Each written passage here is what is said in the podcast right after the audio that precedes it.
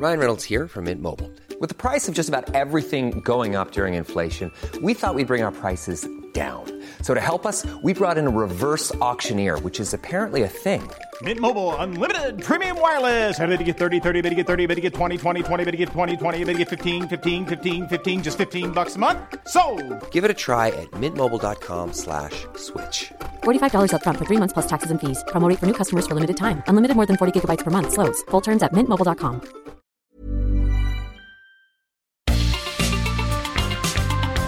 Heraldo Media Group presenta la información y el entretenimiento que usted necesita para estar enterado también en su descanso.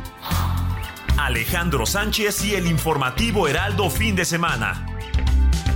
Por el Heraldo Radio, con la H que sí suena y ahora también se escucha.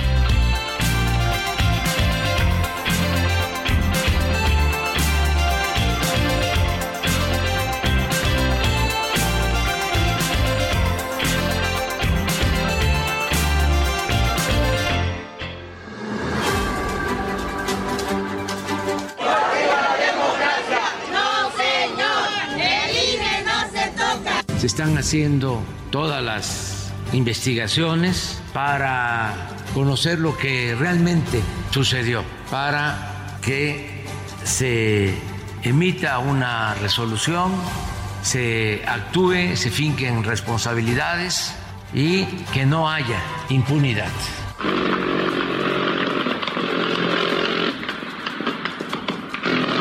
La empresa de seguridad privada, reitero, que está a cargo de la estación se llama Grupo de Seguridad CAMSA. No tenemos conocimiento de otra empresa.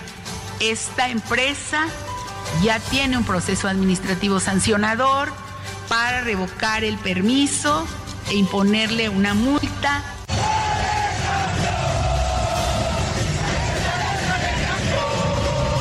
les informó y se les avisó de lo que estaba pasando con los venezolanos, los haitianos, los nicaragüenses en esta tribuna. Sistemáticamente se ha dejado pasar, se violan los derechos, se separan a las familias, se maltratan a los migrantes, se les persigue, se les tortura.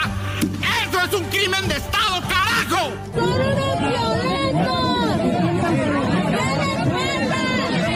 Se ha dicho muchas veces y se ha cuestionado si esto es un crimen de Estado. Y sí, sí es un crimen de Estado por la negligencia de la autoridad, pero sobre todo porque pudo haberse evitado.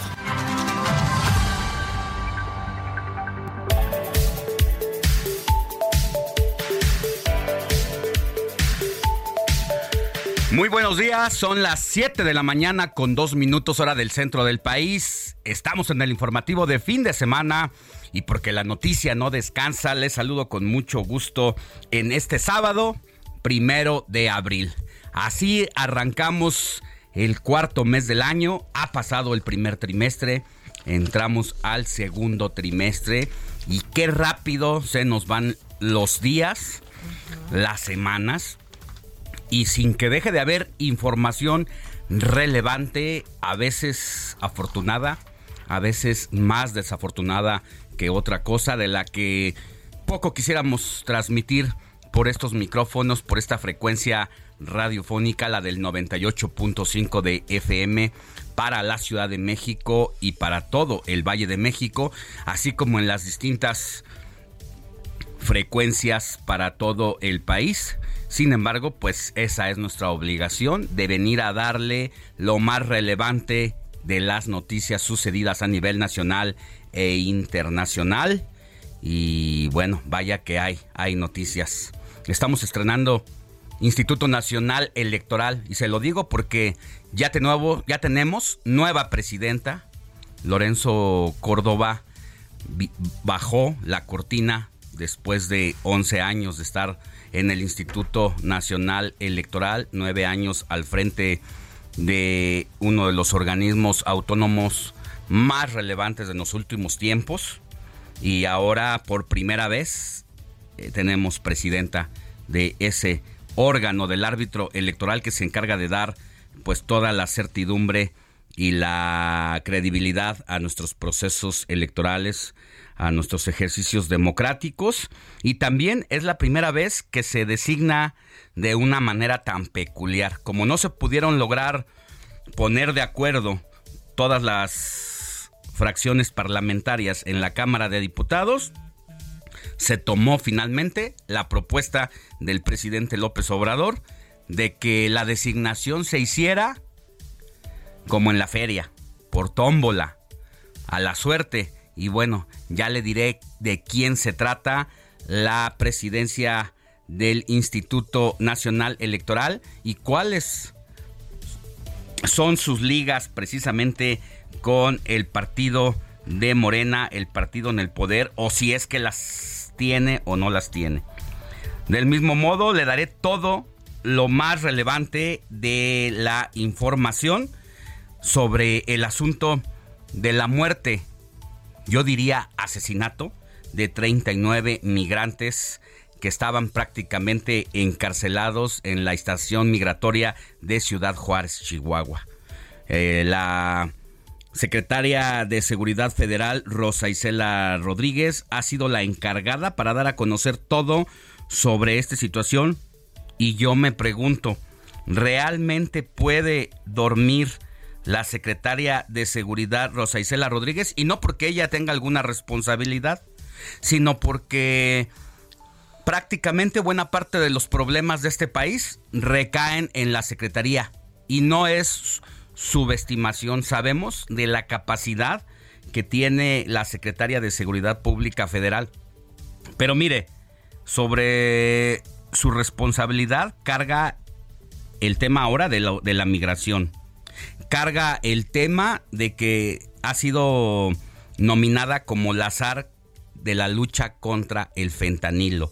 Más aparte, todos los problemas de la seguridad ciudadana y pública de este país, es por eso que hago la pregunta, no por dudar de su capacidad, sino porque Palacio Nacional ha centrado toda la responsabilidad de los graves problemas en su secretaría. De todo eso vamos a hablar más adelante. Mientras tanto, saludo con mucho gusto a mi querida Moni Reyes, que está aquí como todos los fines de semana y como cada sábado y domingo desde las 5 de la mañana. Moni Reyes, buenos días.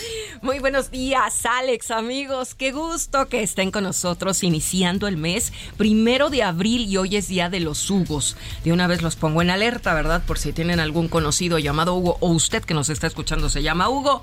Muchas, pero muchas felicidades. Pues aquí estamos, Alex, como bien dices, noticias importantes que comentar. Así es, de todo esto vamos a hablar mi querida Moni, más adelante.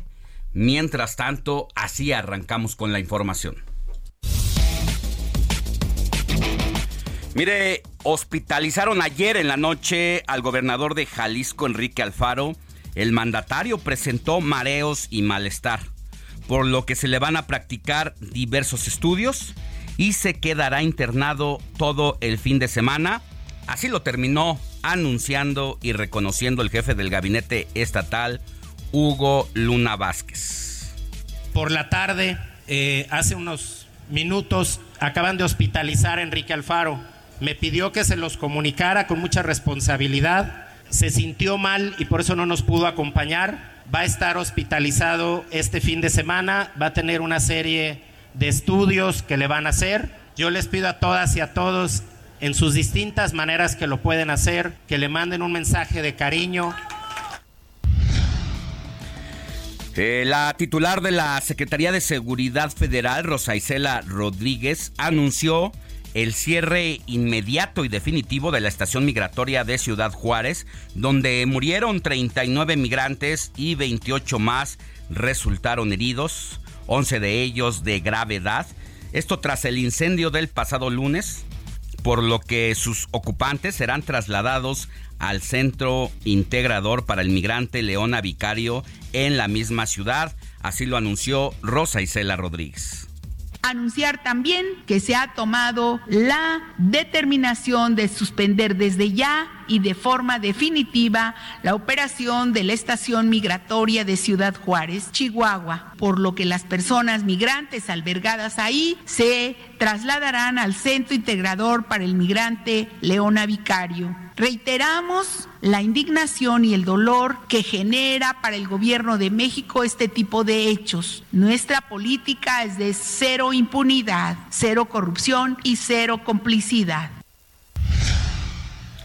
Por otra parte, Rosa Isela Rodríguez reiteró que la Fiscalía General de la República está a cargo de las investigaciones y ya advirtió que habrá un deslinde muy claro de responsabilidades, por lo que no tendrá empacho en pedir las renuncias que sean necesarias. Es la voz de Rosa Isela Rodríguez. La Fiscalía General de la República está al cargo de la investigación y del resultado del proceso. De ahí se van a deslindar las responsabilidades. Y eh, sin importar al nivel que llegue y por lo tanto hoy como representante del gobierno de México estoy aquí para eh, decir en qué vamos del proceso, cuáles son el seguimiento de esto. Todavía faltan mucha información. Mire, todavía falta que el titular del Instituto Nacional de Migración, Francisco Garduño Yáñez, dé la cara. Han pasado más de cinco días desde que sucedió la tragedia y el responsable de toda la política migratoria en este país no ha salido a afrontar esta situación. No es la primera vez, por lo menos desde que fue nombrado en junio de 2019 a raíz de la ola de las caravanas migrantes procedentes de Centroamérica en su paso por México con el fin de llegar a los Estados Unidos, ha habido al menos cinco problemas muy, muy graves en materia migratoria y ese señor ya nadie se acuerda de él, cómo es físicamente, porque en ninguno de los casos ha salido con la altura que se requiere a dar la cara en esta problemática. En otro país, llámele el que sea, una situación como esta y por dignidad, por reputación y por todo lo que quiera, un funcionario así como Francisco Garduño ya hubiera renunciado. Sin embargo, en nuestro país pues se le protege porque hay complicidades de muchos años con el presidente de la República. Hay que recordar que cuando fue jefe de gobierno de la ciudad Andrés Manuel López Obrador, Francisco Garduño Yáñez manejaba y regenteaba todo lo que tiene que ver con más de 13 mil taxis piratas en la Ciudad de México y le entraba con su respectivo moche. Así que las deudas que se tienen con ese señor pues son grandes y no importa que haya exhibido los videos en los que se ve que los migrantes pues prácticamente fueron asesinados porque durante el incendio y a pesar de la presencia de varios celadores que estaban ahí, lo digo celadores porque pues prácticamente estaban en una cárcel, simple y sencillamente no tuvieron la humanidad, la sensibilidad de meterle llave al candado, abrir las rejas para que estos migrantes pudieran salvar su vida. Porque si bien no es legal la estancia de personas sin documentos, tampoco es un delito y no se les puede tratar como si hubieran asesinado o como si hubieran secuestrado mientras que los que secuestran, asesinan y forman parte de las bandas criminales, pues se les deja ir o va y se saluda a las abuelitas de mano y se mantiene relación directa con ellos. Esa es la justicia que se imparte en el país, por eso indigna de sobremanera que personajes como Francisco Garduño Yáñez anden por ahí libremente y que los encargados de la política migratoria, tanto al nivel interno como exterior, que buscan la presidencia de la República, llámese Marcelo Ebrard, titular de la Secretaría de Relaciones Exteriores, llámese Adán Augusto López, secretario de Gobernación, sigan yendo de aquí para allá como si nada, buscando el apoyo de las bases de Morena y de otros sectores de la población pues porque están en una competencia rumbo al 2024 y no se quieren perder ni un segundo de esa carrera anticipada. Mientras tanto, pues las irregularidades del sistema migratorio, por llamarlo en este momento solamente del sistema migratorio, porque hay muchas más, eh, pues no sabemos cuál va a ser eh, el cambio de fondo, qué está pasando con Estados Unidos y la relación con nuestro país, porque también hay que destacar que el problema va mucho más allá de lo que pudiéramos creer. Es decir, que esta situación es que México sí es el patio trasero de Estados Unidos en muchos temas, en uno de ellos de la migración, y que ya lo revelaba el yerno de Donald Trump en su libro recientemente publicado, que habían doblado al gobierno de México a partir de que si no usaba a la Guardia Nacional para cortarle el sueño a los indocumentados centroamericanos y de otras nacionalidades de pasar sin documentos a los Estados Unidos, pues nos las íbamos a ver en los temas de los aranceles y que se nos iba a cobrar más impuestos de lo normal o simple y sencillamente no iban a dejar pasar mercancías y que le hicieran como quisieran si es que entonces no nos convertíamos en un país seguro para los migrantes y nos hiciéramos responsables de lo que Estados Unidos debería hacerlo. Es decir, también hay que tratar el tema desde otra óptica, ver el bosque más allá del el árbol en que se ha convertido este caso, pero es un problema en el que involucra a Estados Unidos, involucra qué tanto México se ha dejado o no ha querido perder frente a Estados Unidos para volvernos en el patio trasero de migrantes aquí en nuestro país. De todo eso, pues simple y sencillamente no sabemos porque el secretario de Relaciones Exteriores está haciendo campaña. Mire, el día que se habían muerto calcinados 39 migrantes, Marcelo Ebrar estaba en un carrito eléctrico en Nuevo León, fascinado porque iba eh, a poner prácticamente eh, el recorrido de lo que va a ser la planta automotriz eléctrica aquí en nuestro país. Y luego presentaba un dilema en TikTok, preguntándose qué era mejor, si comerse una guajolota de chile verde o una guajolota de mole. Ese era el principal problema del canciller Ebrard. Para quienes nos escuchan en el interior del país, una guajolota son estos tamales típicos de la Ciudad de México que se comen en una telera o en un pan blanco. Y ese era el problema, mientras 39 familias lloraban la pérdida de sus seres queridos, para que vea el nivel y si cree usted que cualquier crítica, por dura que sea, se exagera. Creo que cualquier crítica, por dura que sea, con información contundente, se queda corta para lo que merecen estos funcionarios del gobierno federal.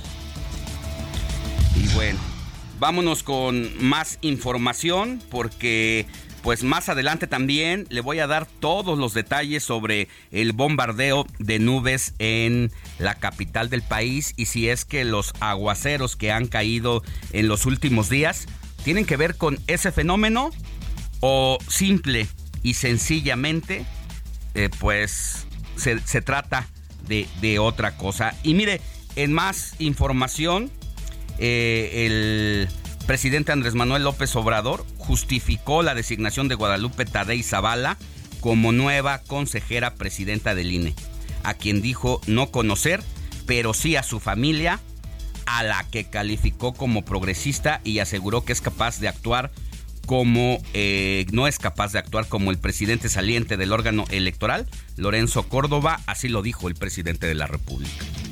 Es una mujer experimentada, eh, vean su trayectoria, no puedes poner ahí quién es este, la señora Tadei, la joven Tadei, no la conozco, ¿eh?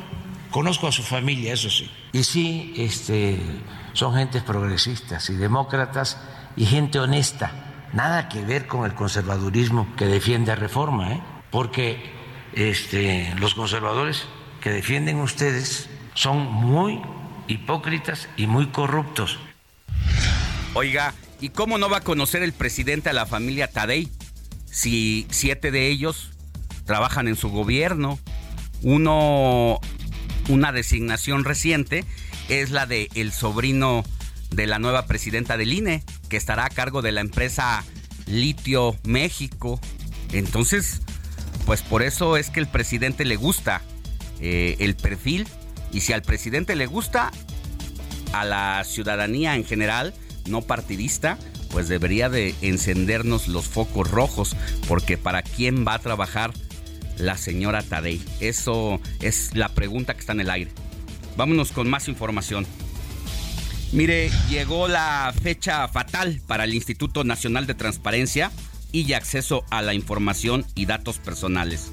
El organismo creado hace más de 20 años queda inoperante debido a que no cuenta con el quórum legal necesario. Más adelante se lo vamos a explicar a detalle porque simple y sencillamente los senadores, o llámese el senador Ricardo Monreal, que es el presidente de la Junta de Coordinación Política, pues no se aplicó para sacar las designaciones de dos consejeros a sabiendas de que si no salían estos consejeros, cuyos dos nombramientos recientes habían sido vetados por el presidente de la República, pues simple y sencillamente el Instituto Nacional de, Acceso a la Transparencia e Información no iba a poder operar. Por lo tanto, no sabemos en manos de quién están los contratos, ni mucho menos cómo se ejercen los recursos públicos en este país. El grupo interdisciplinario de expertos independientes, el GIEI, denunció que la Secretaría de la Defensa Nacional sigue ocultando información relevante sobre la desaparición de los 43 estudiantes de la normal de Ayotzinapa, a pesar de la orden presidencial de entregarla y anunció que extenderá su trabajo hasta junio. Mire, aquí se ha empoderado al ejército mexicano. Y una vez empoderado, bueno, pues ni los llamados del presidente de la República podrán ser atendidos allá en las oficinas de Luis Crescencio. Vacacionistas se alistan para disfrutar de los días de asueto, pero la mayoría no tiene dinero y los destinos están contaminados en el país. En un rato más, nuestros corresponsales nos van a dar detalles de la situación de las principales plazas turísticas de la República Mexicana. Ya le decía, esta semana fuertes lluvias nos sorprendieron en el Valle de México a pesar de estar en plena primavera y no, no fue gracias al bombardeo de nubes por parte de la Secretaría de la Defensa. En breve le vamos a dar todos los detalles. Y en información internacional, la Corte Suprema de Perú ratificó los 36 meses de prisión preventiva impuestos al expresidente Pedro Castillo, quien es investigado por un caso de corrupción, lo que se suma a otros 18 meses por el delito de rebelión tras su intento fallido de autogolpe de Estado del pasado 7 de diciembre a su salida del hospital Gemelli de Roma, donde permaneció internado tras tres días por una bronquitis. El Papa Francisco agradeció las muestras de cariño de periodistas y feligreses de todo el mundo y afirmó que lo más importante es que sigue vivo. Pues así, así el resumen informativo de el informativo de fin de semana.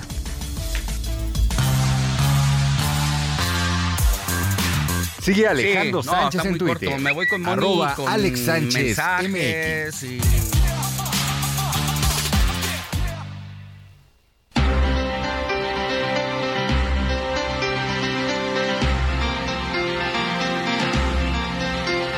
Siete de la mañana con 23 minutos, hora del centro del país. Mi querida Moni Reyes tenemos el WhatsApp del informativo abierto al público. Claro que sí, desde este momento, desde las 7 de la mañana que iniciaste, mi querido Alex, hablar, tenemos ya listo nuestro WhatsApp para recibir sus mensajes, felicitaciones, comentarios, opiniones. Para Alex Sánchez es muy, muy importante. 55 91 63 51 19. Va de nuevo. 55 91 63 5119. Es bien importante que ya lo ingresen a su celular para que cada fin de semana, sábado y domingo de 7 a 10 de la mañana, pues estén con nosotros interactuando. Eso realmente nos alimenta y hace que este informativo sea también muy dinámico y muy productivo porque ustedes y nosotros estamos al pendiente. Antes de pasar a las efemérides y a la siguiente información, Alex, les platico que Caminos y Puentes Federales de Ingresos y Servicios Conexos Capufe nos informa que en el kilómetro 25 25 en la carretera de Puebla, México. Hay reducción de carriles por atención a un accidente, un choque por alcance. Sugieren manejar con precaución y esto lo decimos porque con el fin de semana, con las vacaciones, pues desde ayer todo el mundo estuvo pues saliendo o llegando. Así Mucho es que flujo vehicular la noche de ayer. La verdad es que las principales vialidades de la Ciudad de México prácticamente eran un estacionamiento y eh, pues todavía eran las diez y media de la noche y el tráfico seguía porque además se juntó la quincena. además, imagínate. Entonces tengan mucho cuidado quienes vienen de Puebla a la Ciudad de México. Choque por alcance, reducción de carriles. ¿Te parece si vamos a una pausa y al volver nos dices a quién tenemos que correr a abrazar? A Hugo. Entre otros sí. y otras. Pausa y volvemos con más. La noticia no descansa. Usted necesita estar bien informado también el fin de semana. Esto es Informativo El Heraldo Fin de Semana. Regresamos.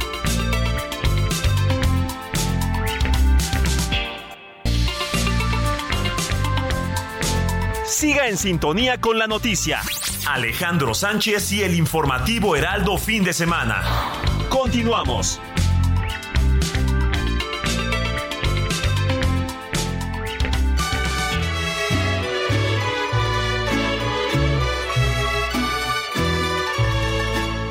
Estas son las mañanitas que cantaba el rey David a las muchachas bonitas se las cantamos aquí. Despierta, mi bien, despierta. Mira que ya amaneció.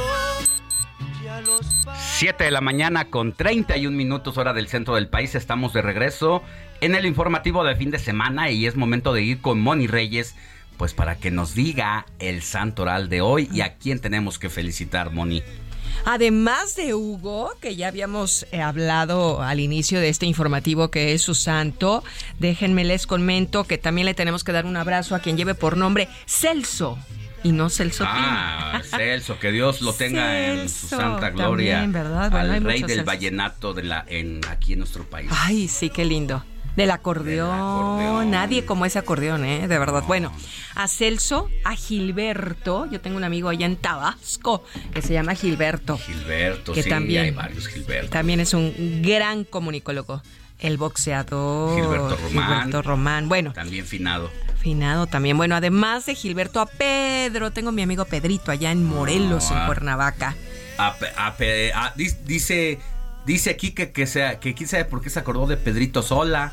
¿Por qué, Quique? Quique es nuestro operador, nuestro DJ. Es su seguidor. Pero se, se acordó de Pedro Sola. Dice que fue tendencia esta semana porque le robó un beso sus, muy, muy profundo a un influencer. Entonces la rompió en las redes. Ay, bueno, un abrazo a Pedro, a Valerio y finalmente a... Fin, ándale, ese besote, así se lo dio el Quique. Eh, y de Valerio y finalmente a Venancio. Ay, Venancio. Hay muchos chistes de Venancio. Hay muchos Venancios en la colonia, ¿verdad? Para que uno esté saludándolos en, en los abarrotes, las tiendas de abarrotes. Bueno, pues ahora sí, vamos a comenzar con la historia de Hugo.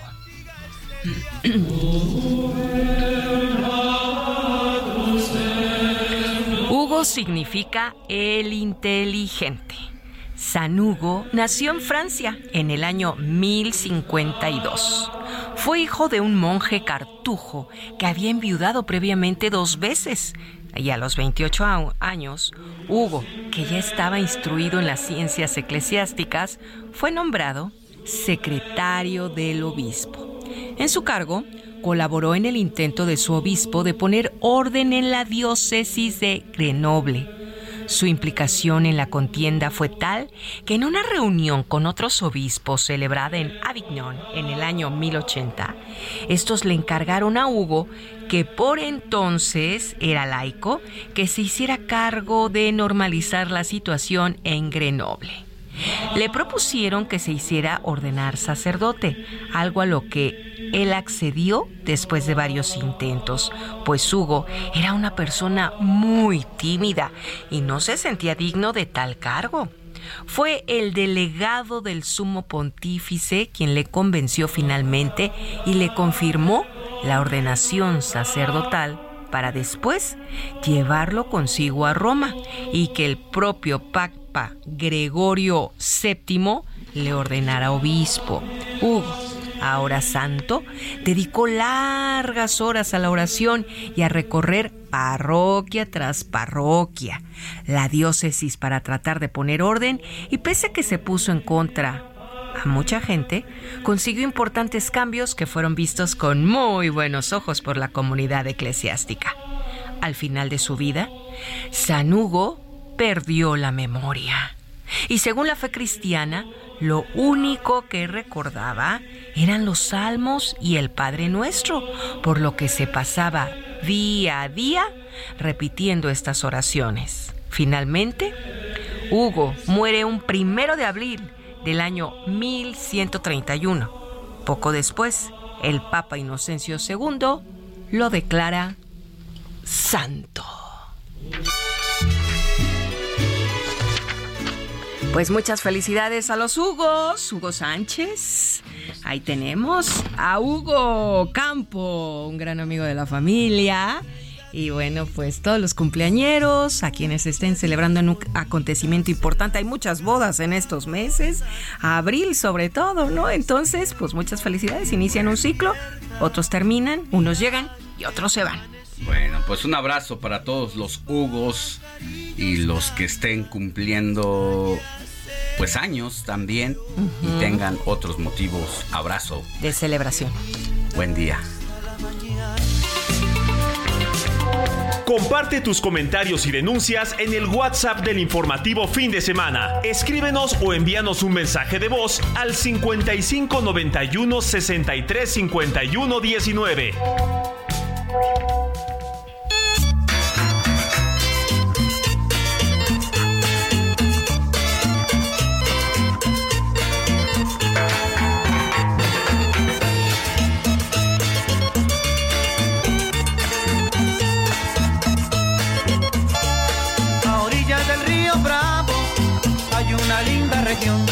A orillas del río Bravo, hay una linda región, con un pueblito que llevo muy dentro del corazón, con un pueblito que llevo muy dentro del corazón. Mi Matamoros querido, nunca te podré olvidar, mi Matamoros del alma, nunca te podré olvidar, y nací sobre tu suelo, nunca te podré olvidar, y me crié sobre tus playas, nunca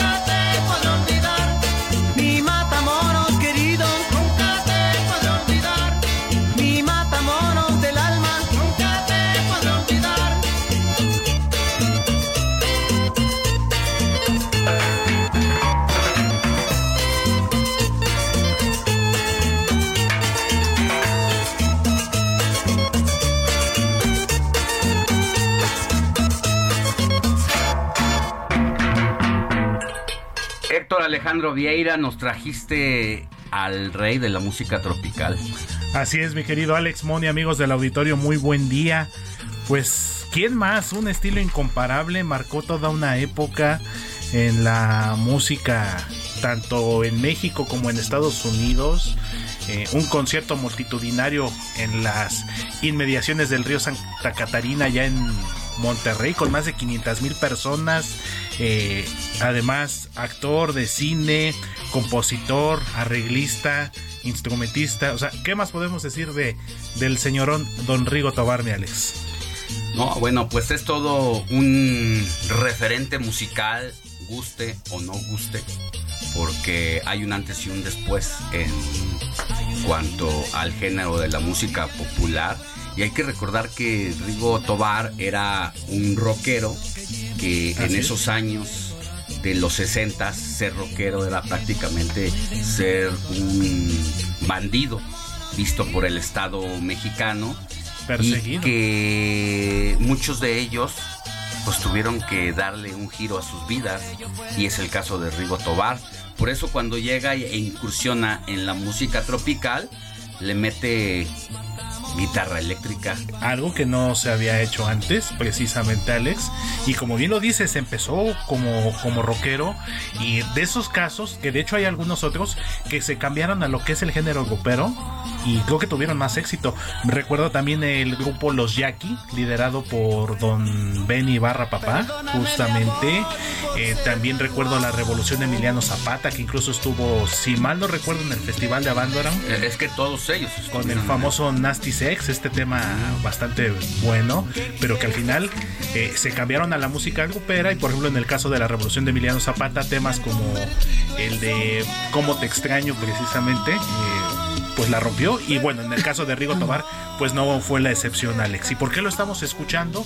Porque precisamente el pasado 27 de marzo, justamente el pasado lunes, habría cumplido pues 77 eh, años de edad. Es decir, nació el 27 de marzo de 1946 allá en Matamoros, Tamaulipas, justamente.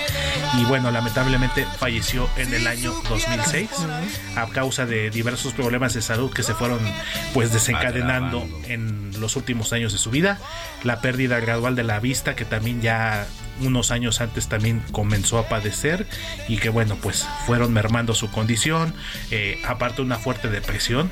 Y mira lo que son las cosas Alex Money hace unos días hace unas dos tres semanas aproximadamente esta serie muy famosa de televisión de Mujer Casos de la Vida Real de Silvia Pinal eh, pasó precisamente el capítulo donde le rinden homenaje a Rigo Tomar, en el que él actúa precisamente y es un capítulo biográfico donde él pues ya estaba en una situación complicada, sobre todo por el tema de la depresión y que bueno, tuvo la, la sapiencia y tuvo pues la sinceridad de abrirse con la señora Silvia Pinal y pues de compartir su propia historia por él mismo en un capítulo de esta serie exitosa. Pues un hombre fuera de serie porque digo, además de que le metió la guitarra a la música tropical y a sus propias eh, canciones que él escribía, pudo fusionar, eh, dirían los conservadores, muchas locuras, porque lo mismo fusionaba el pop con la música clásica, con la cumbia.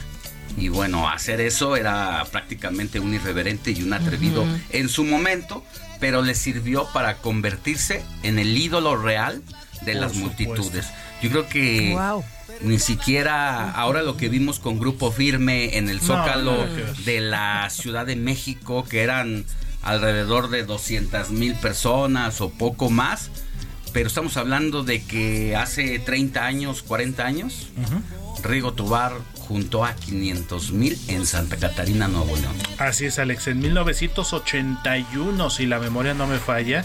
Y justamente te acuerdas, Alex Moni, que hace unas semanas que tuvimos la oportunidad de, también de tener aquí a Grupo Nietzsche de este concierto multitudinario que tuvo esta agrupación colombiana allá en Lima, Perú, ante 500 mil personas y que curiosamente pues lo comparamos con el fenómeno de Rigo Tobar y pues por si fuera yo creo que no ha habido otro así, mi querido Héctor. ¿Cuántas personas fueron a Vándaro? Eh, bueno, fueron tres días, si mal no recuerdo, de festival y más o menos se calcula 300 mil. 300, 350, recuerdo. Pero estamos hablando de, de, que fue todo un colectivo, o sea, varias bandas, una situación coyuntural. Un festival tal cual. Eh, diferente. A comparación de Rigo, que pero es un, personaje, claro. que prácticamente pues no tenía. Yo creo que ahí es un Rigo antes y después. Definitivamente, Alex, eh, fue un fenómeno eh, musicalmente hablando y que pues eh, rompió, rompió paradigmas en la música eh, regional mexicana y que bueno, se le sigue recordando, se le sigue escuchando, por supuesto.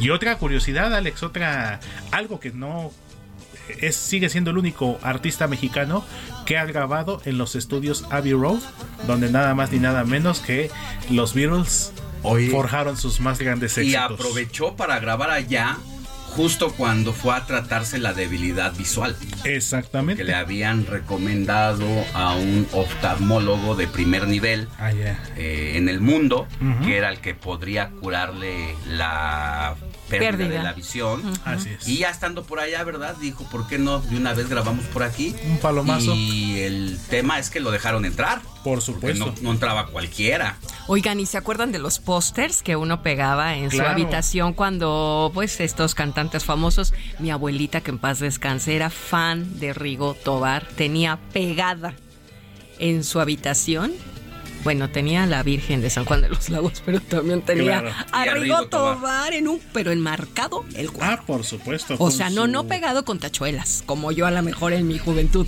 No, en un cuadro. Le encantaba Rigo, pero pero cómo cantaba, no, no en la belleza física. No, claro, En su belleza eh, artística. Artísticamente Ahí está la abuelita. Moni, con su frase, sí. que pues de alguna manera era parte de su eslogan, parte de su nombre artístico, Rigo es amor. Rigo es amor. Como bien lo dices, super fan tu abuelita, justamente. Sí, mi abuelita. Y bueno, aprovecho también, Alex, eh, un tío mío muy querido, mi tío Alejandro González Cosío, también súper fan de él, a quien le mando, por cierto, un abrazo a mi tío allá en la colonia San Diego Churubusco. A mi abuelita, Cristina Sosa Burgoa. Sabes pero hasta que yo cielo. conozco así ah, como, como, tu abuelita y como tu tío, Alejandro.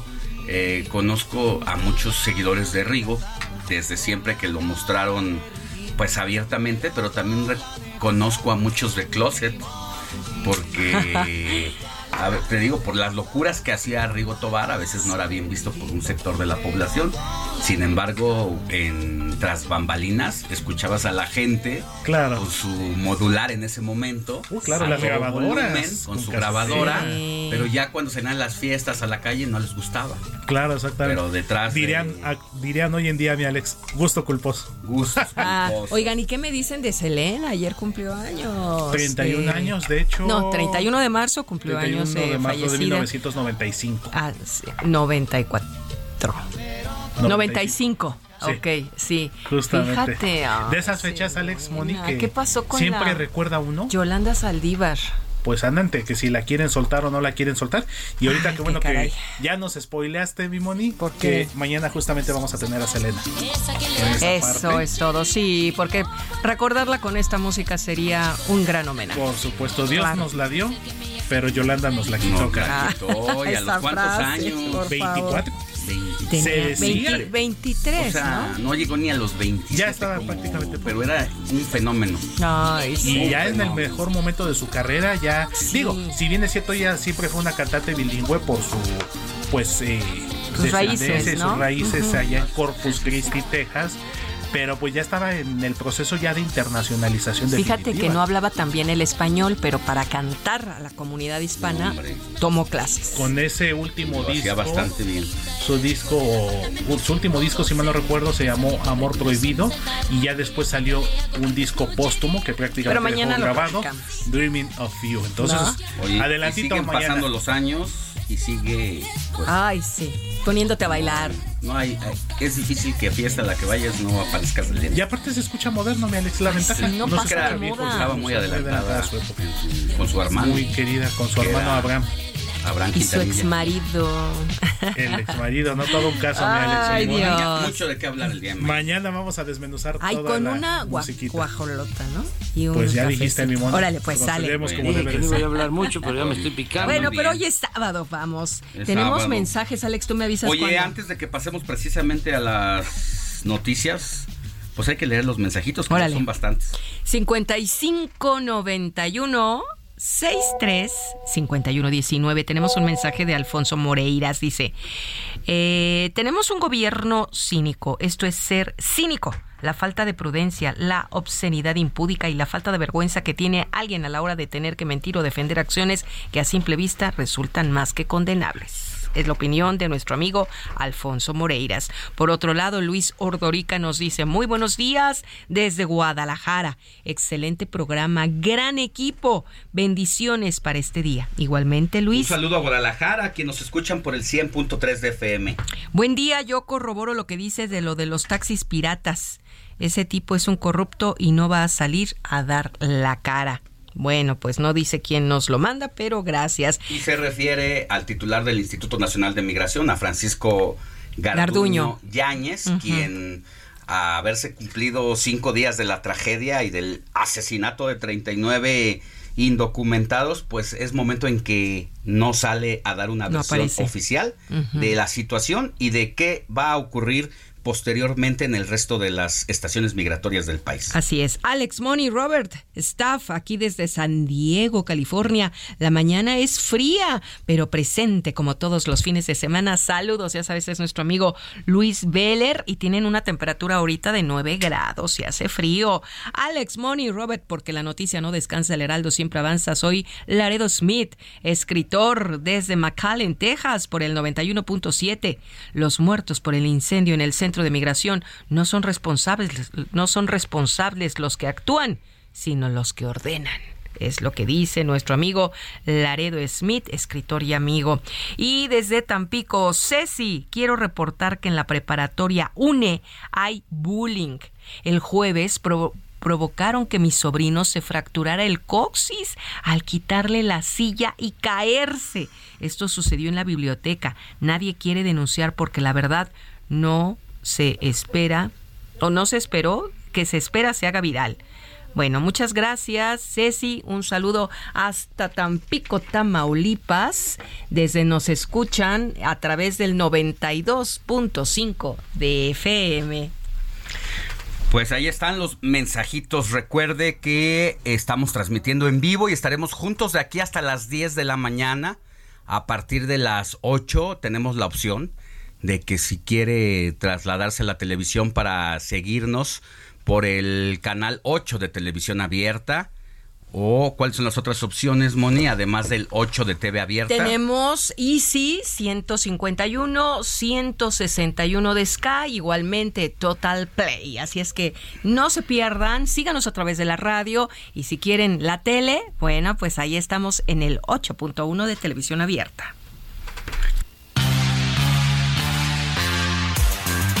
Sigue Alejandro Sánchez en Twitter, arroba Alex Sánchez.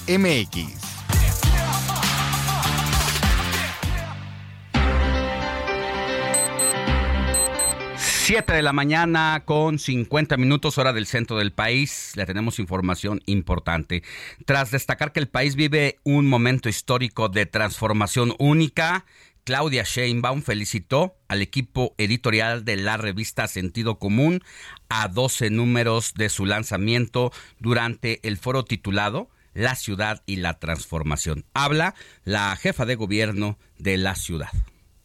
Estamos en la cuarta transformación de la vida y si consideramos que este momento, aunque la transformación es pacífica, en términos de que no tuvo que haber una revolución armada para transformar. Pero si consideramos que la cuarta transformación es similar a la primera, la segunda, la tercera, lo que estamos viviendo es una transformación profunda que deja atrás el viejo régimen.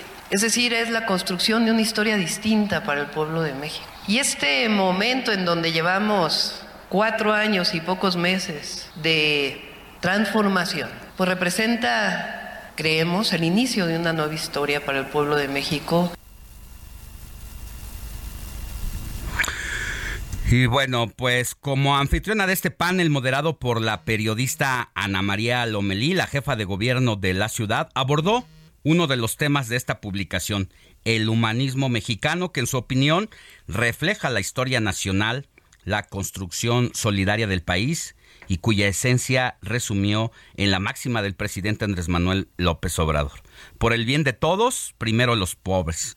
Frase que habla, dijo ella, de fraternidad, solidaridad, amor, que en una sociedad no puede estar bien si dejamos atrás a millones de mexicanos. Así la información de la jefa de gobierno de la Ciudad de México. Y vámonos a los temas nacionales. Iván Saldaña tiene un reporte sobre el presidente Andrés Manuel López Obrador. ¿Qué tal Alex? Buenos días. El presidente Andrés Manuel López Obrador reconoció ayer en Palacio Nacional que igual que Donald Trump, el actual presidente de Estados Unidos, Joe Biden, ha ignorado su propuesta de una acción conjunta para atender de fondo con programas sociales como Sembrando Vida el problema de la migración en Centroamérica. Tras el incendio del pasado lunes en un centro migratorio en Ciudad Juárez, Chihuahua, donde murieron 39 migrantes y 28 más resultaron heridos, el mandatario federal dijo que le ha estado duro y dale pidiendo desde 2018 al gobierno de Estados Unidos que se atiendan las causas de la migración. Me ayuda a enfrentar este dolor el que pues hemos venido haciendo mucho por los migrantes. Eh, desde que llegué hay constancia de que he estado duro y dale, pidiéndole al gobierno de Estados Unidos que se atienda a los migrantes. Y es muy difícil que se queden, que se les ofrezca trabajo en México y se queden. Ya traen el propósito de llegar a Estados Unidos. El jefe del Estado mexicano dijo que su gobierno ha demostrado a Estados Unidos que si se invierte en Centroamérica y el Caribe se logra mantener en sus lugares de origen a quienes no tienen otra opción y deciden migrar. Entonces lo que le hemos pedido al gobierno de Estados Unidos es, si nosotros estamos destinando 100 millones de dólares, pónganle ustedes, ayuden, y no lo han hecho. Ni con el presidente Trump logramos este propósito, ni ahora con el presidente Biden. También criticó que Estados Unidos solo tiene la visión de enfrentar los problemas migratorios con el uso de la fuerza, aunque reconoció el programa de visas temporales que amplió el presidente Joe Biden. Alex, mi reporte esta mañana. Gracias, Iván Saldaña. Vámonos a la televisión, canal 8.1 de televisión abierta, 151 de Easy y 161 de Sky. Gracias, ingeniero Vice. Seguimos en el informativo. Ah, te la rifaste con el ingeniero Vice.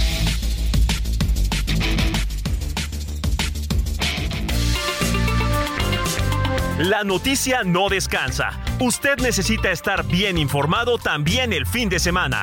Esto es Informativo El Heraldo Fin de Semana. Regresamos.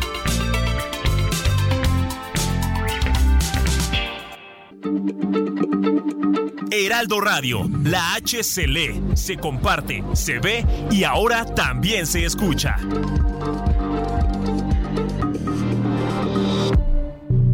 Son las 8 de la mañana, estamos en el informativo fin de semana. Hospitalizaron al gobernador de Jalisco, Enrique Alfaro. El mandatario presentó mareos y malestar, por lo que se practicará algunos estudios y quedará internado el fin de semana. Llegó la fecha fatal para el Instituto Nacional de Transparencia, acceso a la información y datos personales.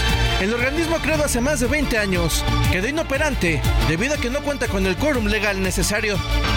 Vacacionistas se alistan para disfrutar de los días de asueto, sin dinero y con destinos contaminados. En instantes, nuestros corresponsales nos detallarán la situación en las principales plazas. Llovió en plena primavera y no, no fue gracias al bombardeo de nubes por parte de la Sedena. En breve, te explicaremos qué fue lo que pasó. Ciudadana electa por insaculación Guadalupe Tadei Zavala para el cargo de consejera presidenta. Este es el nombramiento histórico de la nueva presidenta del INE, Guadalupe Tadei, debido a la falta de entendimiento entre políticos, y es que se eligió a través de la insaculación, es decir, un sorteo. Así inició la nueva etapa del INE con una mujer ligada a la 4T, ya que tiene al menos siete familiares que trabajan para Morena.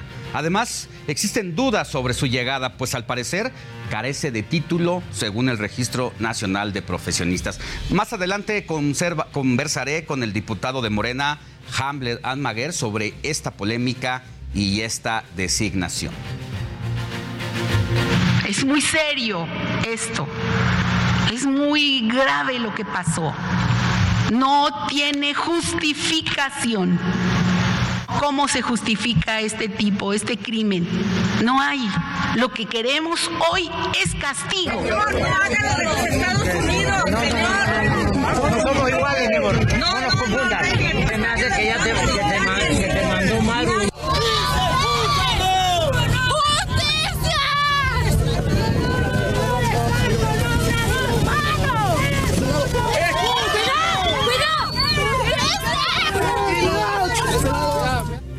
Escuchamos la exigencia de justicia, la necesidad de respuestas, y es que a casi una semana de la tragedia ocurrida en Ciudad Juárez que le costó la vida a 39 migrantes, todavía no hay responsables, no hay certeza de qué va a pasar con los fallecidos, cuándo regresarán con sus familias, quién les va a reparar el daño. Y sigue sin dar la cara Francisco Garduño, titular del Instituto Nacional de Migración. Y el gobierno sigue buscando que los culpables sean de nivel bajo, como son los trabajadores de la empresa privada a quienes de forma expedita ya se les fincó una orden de aprehensión. Muy buenos días, yo me llamo Alejandro Sánchez y porque la noticia no descansa, seguimos en el informativo de fin de semana de este sábado primero de abril.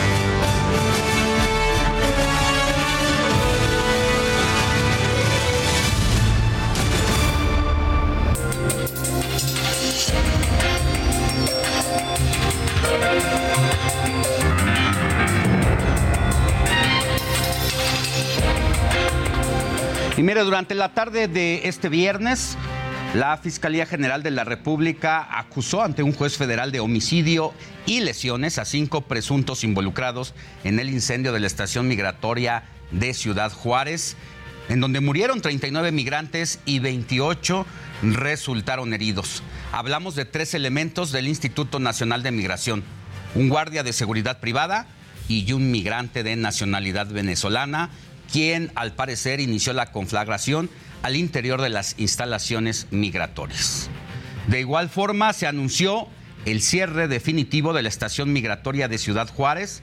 Los migrantes que actualmente se encuentran detenidos en el centro migratorio de la ciudad, allá en Ciudad Juárez, serán trasladados al Centro de Integración para el Migrante Leona Vicario, ubicado en la misma ciudad, donde su permanencia será voluntaria.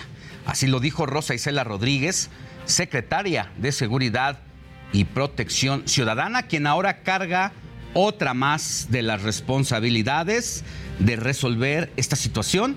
A ello se suma la lucha contra el fentanilo, los homicidios, las desapariciones, todo un catálogo de responsabilidades sobre Rosa Isela Rodríguez.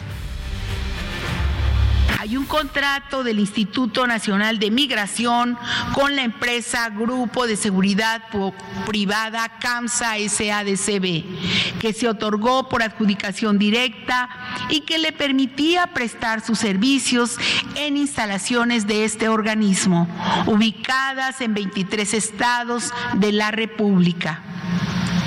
El documento establece una vigencia del primero de marzo al 31 de diciembre de este año 2023 con un monto mínimo de 76 millones de pesos y un máximo de 190 millones. Este contrato será rescindido. A ver, pero ¿cómo llegó la empresa privada CAMSA SADCB propiedad presuntamente del cónsul honorario de Nicaragua, Elías Gerardo Valdés, a este lugar? Es que habría incurrido en al menos nueve irregularidades en su manejo de la estación de Ciudad Juárez.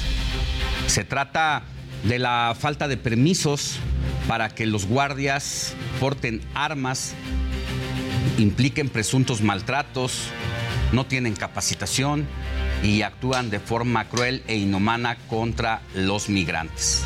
Asimismo, ofrecían servicios diferentes a los que fueron autorizados, además de que supuestamente operan con 503 elementos, cuando solo habían reportado cuatro, además de que la empresa omitió actualizar el Registro Nacional de Empresas y Personal de Seguridad en sucursales, así como la falta de mecanismos que garanticen el cumplimiento de obligaciones del personal operativo. Mire, esta empresa puede ser la primer responsable de este crimen, como ya lo ha llamado la secretaria de Seguridad Ciudadana. Sí, puede ser la responsable, pero no se debe determinar la investigación ahí. El tema es cuál es la política pública sobre migración para permitir que empresas de dudosa procedencia tomen estas tareas como principal responsable de uno de los temas más sentidos de la coyuntura internacional, que son los problemas de migración. Esta tragedia ocurrió dos semanas después de que la Suprema Corte de Justicia de la Nación determinó que los periodos de 15 y hasta 60 días hábiles de detención y alojamiento temporal de migrantes en estaciones del Instituto Nacional de Migración son inconstitucionales el alto tribunal estableció que la temporalidad máxima para que estén en una estación migratoria es de 36 horas. para legitimar la privación de la libertad de una persona por razones de naturaleza administrativa, pues simple y sencillamente no se puede llevar por más de 36 horas, que es algo así como día y medio.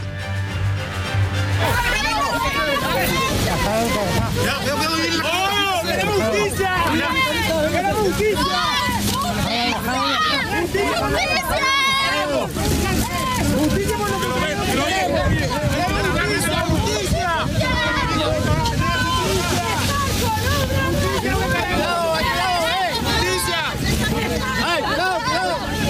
Para quienes nos siguen por las distintas frecuencias radiofónicas de todo el país, estamos viendo imágenes en el momento en que el presidente de la República se retira de un punto de Ciudad Juárez y ya a su paso sale un grupo de personas, familiares relacionados con migrantes. Incluso hay una señora que lleva envuelta la bandera de Venezuela y en ese momento intentan detener eh, la salida del presidente de la República, quien va a bordo de una camioneta blanca.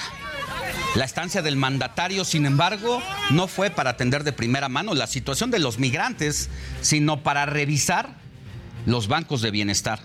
El Ejecutivo evitó a los migrantes quienes reclamaban simple y sencillamente justicia por lo que sucedió el pasado lunes en la estación migrante. Pero el presidente de la República dijo pues que la habían mandado a esta señora que pedía justicia la gobernadora de Chihuahua.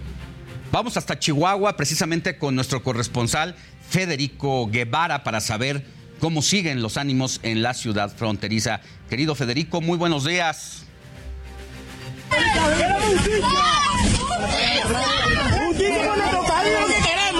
Este nutrido grupo de migrantes logró detener la caravana que trasladaba al presidente de México. Por varios minutos, este grupo de migrantes exigía al mandatario un trato digno, respeto y justicia para todo aquel que en esta frontera espera cristalizar el sueño del llamado sueño americano. El presidente Andrés Manuel había programado durante su gira acudir a un hospital para ver y dialogar con algunos de los sobrevivientes del terrible incendio que cobró la vida de 39 migrantes, en su mayoría de origen guatemalteco y venezolano. Finalmente este evento fue cancelado sin ningún aviso. De esta manera, la corta visita del presidente Obrador dejó para muchos un mal sabor de boca y tras esta visita, para los migrantes, la vida y la lucha por sobrevivir en condiciones tan adversas continúa. Estamos al pendiente Alejandro. Buen día.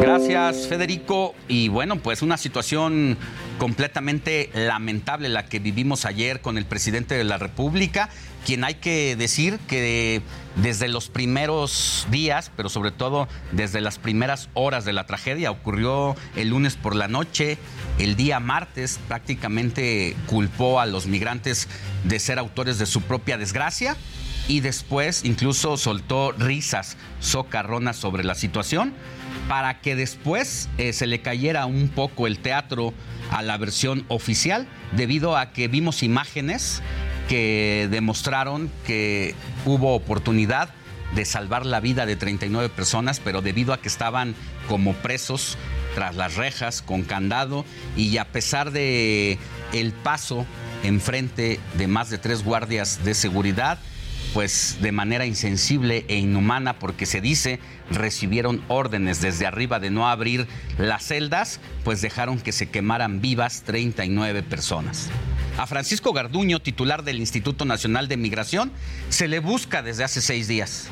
No ha salido a dar una explicación de qué fue lo que pasó en la estación migratoria a cargo del instituto que dirige, cuál es eh, el protocolo que sigue su institución para la detención de migrantes, las horas que permanecen prácticamente bajo prisión, sobre todo después de que la Suprema Corte, ya lo veíamos, decretó que es ilegal tenerlo, tenerlos más de 36 horas. Veamos esta historia. Se busca a Francisco Garduño, comisionado del Instituto Nacional de Migración. Se esfumó tras la muerte de 39 migrantes en Ciudad Juárez y se ha mantenido en total silencio. No ha dado la cara ante la tragedia migrante en Chihuahua. Como seña particular, se le identifica por frases como Nunca lo ha sido, no hay país en fronteras abiertas. Todos tienen condición migratoria.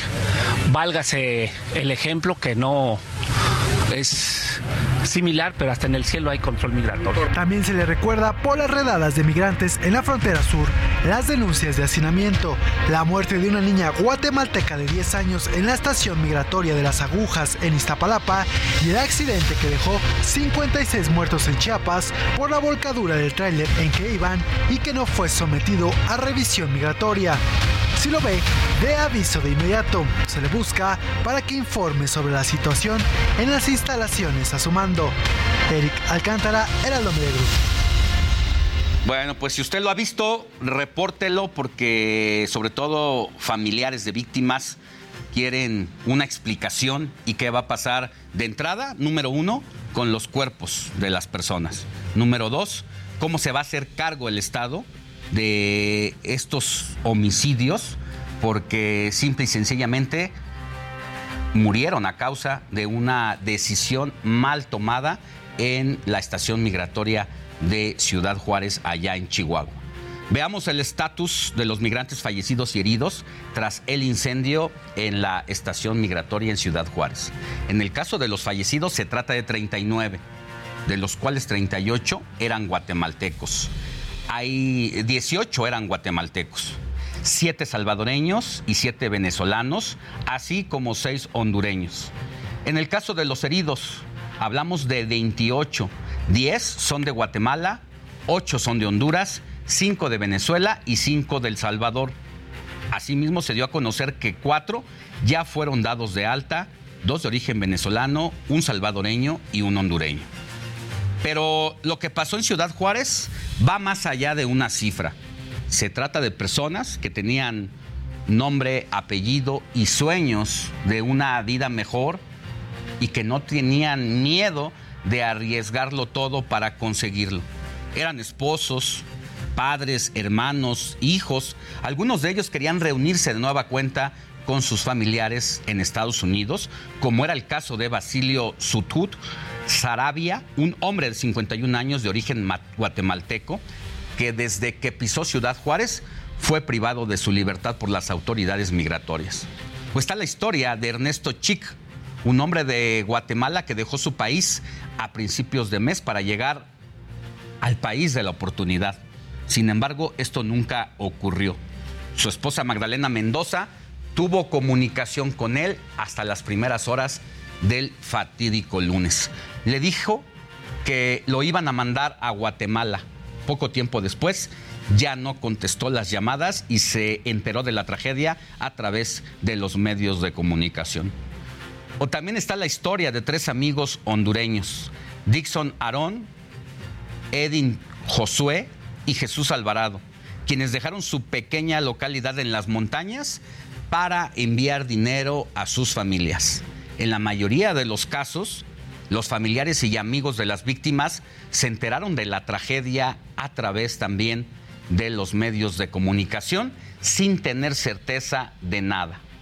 Y para hablar sobre este caso, entró en comunicación con Jorge Vázquez Campbell. Él es presidente de la Barra y Colegio de Abogados Defensores de Refugiados. Abogado, muy buen día, ¿cómo está? Buenos días, pues aquí todavía muy este molesto con esta situación de que tenían que morir personas para que empezaran a tomar nota de la corrupción y de los abusos que se están cometiendo desde hace años. Desafortunadamente, estos mártires que nos están ayudando a llamar la atención para que ya se ponga un alto a esta, esta situación tan absurda que se está viviendo. Definitivamente se trata de una política migratoria que merece muchas explicaciones como los protocolos que se están llevando a cabo, cuáles son las garantías que tienen las personas, cuántos eh, indocumentados puede haber por estación migratoria. Sin embargo, pues eh, se ha rebasado el número y este es la, el resultado. Pero vamos a empezar por las víctimas de este momento que ahora es lo más importante. ¿Usted qué sabe sobre los cuerpos de las personas fallecidas? ¿Cuándo van a volver de regreso ahora en un ataúd o en cenizas con sus seres queridos? ¿Y cuál es la responsabilidad del Estado debido a que pues el video que se filtró y que todo el mundo vio que se trató de un crimen y que tendría que hacerse responsable eh, el gobierno federal, pero de lo que todavía no sabemos mucho. Mira, el responsable de toda esta situación directo es el, señor este Salvador. El, el Salvador era el que maneja el presupuesto, es el que tuvo que haber tomado las medidas de seguridad. Existe dolo, eh, dolo encausado. ¿Por qué dolo encausado? Porque sabían que iba a suceder esto y no se tomaron las precauciones para cumplir con los reglamentos de, este, de protección civil. Tenían eh, una bodega cerrada, una bodega sin extinguidores de, lumbre, eh, tenían eh, un lugar donde no había ninguna ventilación, no había este, salidas de emergencia. Entonces, todas estas condiciones de la estación migratoria y que no se tomó la precaución de protegerlos, hay responsabilidad penal de parte del delegado estatal. O sea, aunque él no haya llamado, aunque él no hubiera sabido, el hecho de que él estuviera al frente de esto, sin tomar las medidas necesarias para proteger a, a las personas, le cae responsabilidad penal. Entonces, es la segunda vez que acontece una situación similar. En el 22, en junio, hubo un homicidio de cinco eh, salvadoreños, cinco ecuatorianos eh, por, parte de las autoridades. También ahí intervinieron otras otras eh, situaciones. Los soltaron a la calle a, unos ecuatorianos que amparamos fueron secuestrados y asesinados. No nos avisaron de que fuéramos por ellos, sino se los entregaron a los que parece ser policías. Y después los secuestraron, se entabearon a la familia, le sacaron entre 10 y 15 mil dólares y luego fueron asesinados y destazados, vendieron en sus órganos. Sí salieron este, en el periódico ya totalmente desplazados. Abogado. Tuvimos que acudir a la FBI para que pudieran empezar la investigación, porque las autoridades mexicanas no quisieron darle eh, investigación porque se trataba de refugiados. Así es, pues lo que nos está diciendo es que ha sido una cadena de responsabilidades desde hace rato en torno a la detención de migrantes. Hay que recordar que pues México se ha convertido prácticamente en un país que se ha tenido que responsabilizar de lo que Estados Unidos eh, no quiere hacerse responsable y nos manda de regreso para que nos hagamos responsables los mexicanos de estos indocumentados y no tenemos el mejor trato posible. En el caso de las víctimas, de las 39 víctimas hasta ahora fatales de esta situación en Ciudad Juárez, ¿Se debe de indemnizar a las familias? Sí, hay una responsabilidad civil por el este por el hecho de no haber tomado las precauciones de, su custodia. Entonces se, se murieron en un asesinato de un empleado federal. El gobierno federal debe de pagar eh, la responsabilidad civil, efectivamente. Bien. Bueno, pues vamos a estar pendientes, don Jorge Vázquez Campbell, presidente de la Barra y Colegio de Abogados Defensores de Refugiados. Que tenga buen día, muchas gracias. Gracias, igualmente. Y mire, en Chiapas, un centenar de migrantes salieron por fuerza de un centro migratorio ubicado en Chiapas, luego de que presuntamente permanecieran retenidos durante 20 días su escapada se dio para evitar una tragedia como la ocurrida en Ciudad Juárez. Eso es lo que indicaron los propios migrantes. Y vamos a cambiar de tema porque algunos vacacionistas ya comienzan a salir de la ciudad por la Semana Santa y uno de los periodos vacacionales más largos en la historia de las Semanas Santas. Vamos con Javier Ruiz, quien se encuentra en la caseta México Cuernavaca. Mi querido Javier, muy buenos días, ¿qué estás viendo por allá? Hola Alex, ¿qué tal? Excelente mañana. Pues eh, mencionarte que todavía pues bastante tranquila la autopista México-Cuernavaca. Hay que tener en cuenta que pues el día de ayer comenzaron ya prácticamente las vacaciones de Semana Santa y les puedo mencionar que hasta el momento todavía está muy muy tranquilo. Por supuesto vamos a estar muy atentos en este punto y por supuesto en algunos minutos les voy a dar mucho más detalles para quién va a salir hacia Cuernavaca. De momento, Alex, el reporte que tenemos. Pues quienes nos siguen por radio, decirle que nos estás mostrando imágenes que realmente se ven muy relajadas y que es un buen tip incluso para quienes en otro periodo, en otro momento eh, puedan tomarlo como parte de una estrategia, porque ayer en la noche la caseta y las carreteras estaban repletas, estaban llenas.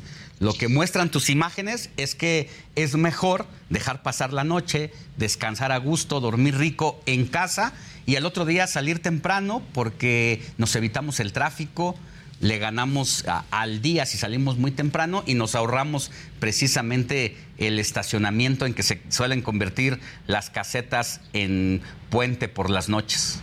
Efectivamente, Alex, es un buen tip aprovechar pues principalmente la mañana, de 6 de la mañana a prácticamente las 9 pues como podemos observar, libre las salidas en diferentes eh, casetas, en algunos puntos, como bien lo mencionas el día de ayer, igual nos encontramos en este punto y en la México Pachuca, sin embargo, pues sí, el escenario era distinto, prácticamente dos horas para salir a la Ciudad de México. El día de hoy, pues mucho más tranquilo, lo que nos han informado también autoridades, que únicamente pues están ingresando a la Ciudad de México 15 vehículos por minuto y prácticamente están saliendo 25 por cada minuto y 10 garitas habilitadas, mi estimado Alex. Gracias, querido Javier. Volvemos contigo más adelante y cuídate mucho. Claro que sí. Estamos atentos. Excelente mañana. Pues ahí está. Mire, además de que es más seguro salir en la mañana, pues, pues se ahorra el tráfico. Vamos a una pausa y volvemos con más información. Heraldo Radio, con la H que sí suena. Head over to Hulu this March, where our new shows and movies will keep you streaming all month long. Catch the award winning movie Poor Things, starring Emma Stone, Mark Ruffalo, and Willem Dafoe. Check out the new documentary, Freaknik The Wildest Party Never Told, about the iconic Atlanta Street Party. And don't miss FX's Shogun, a reimagining of the epic tale, starring Anna Sawai. So, what are you waiting for?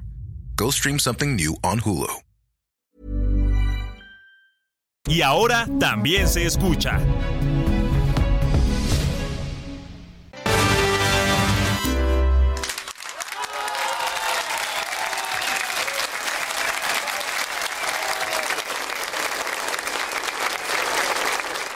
He perdido para siempre lo que fuera en mi vida un gran amor. He perdido por cobarde lo que tanto veneró mi corazón. Yo no quise hacerle daño ni llevarlo por caminos de dolor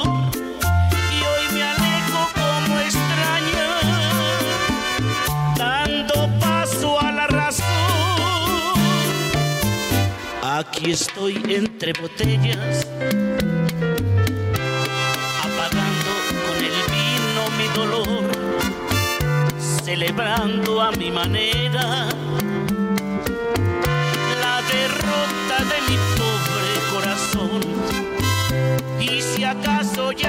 Estamos escuchando el tema Mi Razón que canta Paquita, la del barrio, con la Sonora Santanera, quien después de presentar algunos problemas de salud, la cantante mexicana va a regresar al escenario este sábado para su último palenque en la Feria de Texcoco. Así es que si usted tiene la oportunidad, vaya, porque será la última vez que estará Paquita, la del barrio, en un escenario como este. Escuchemos un poco más de la cantante veracruzana.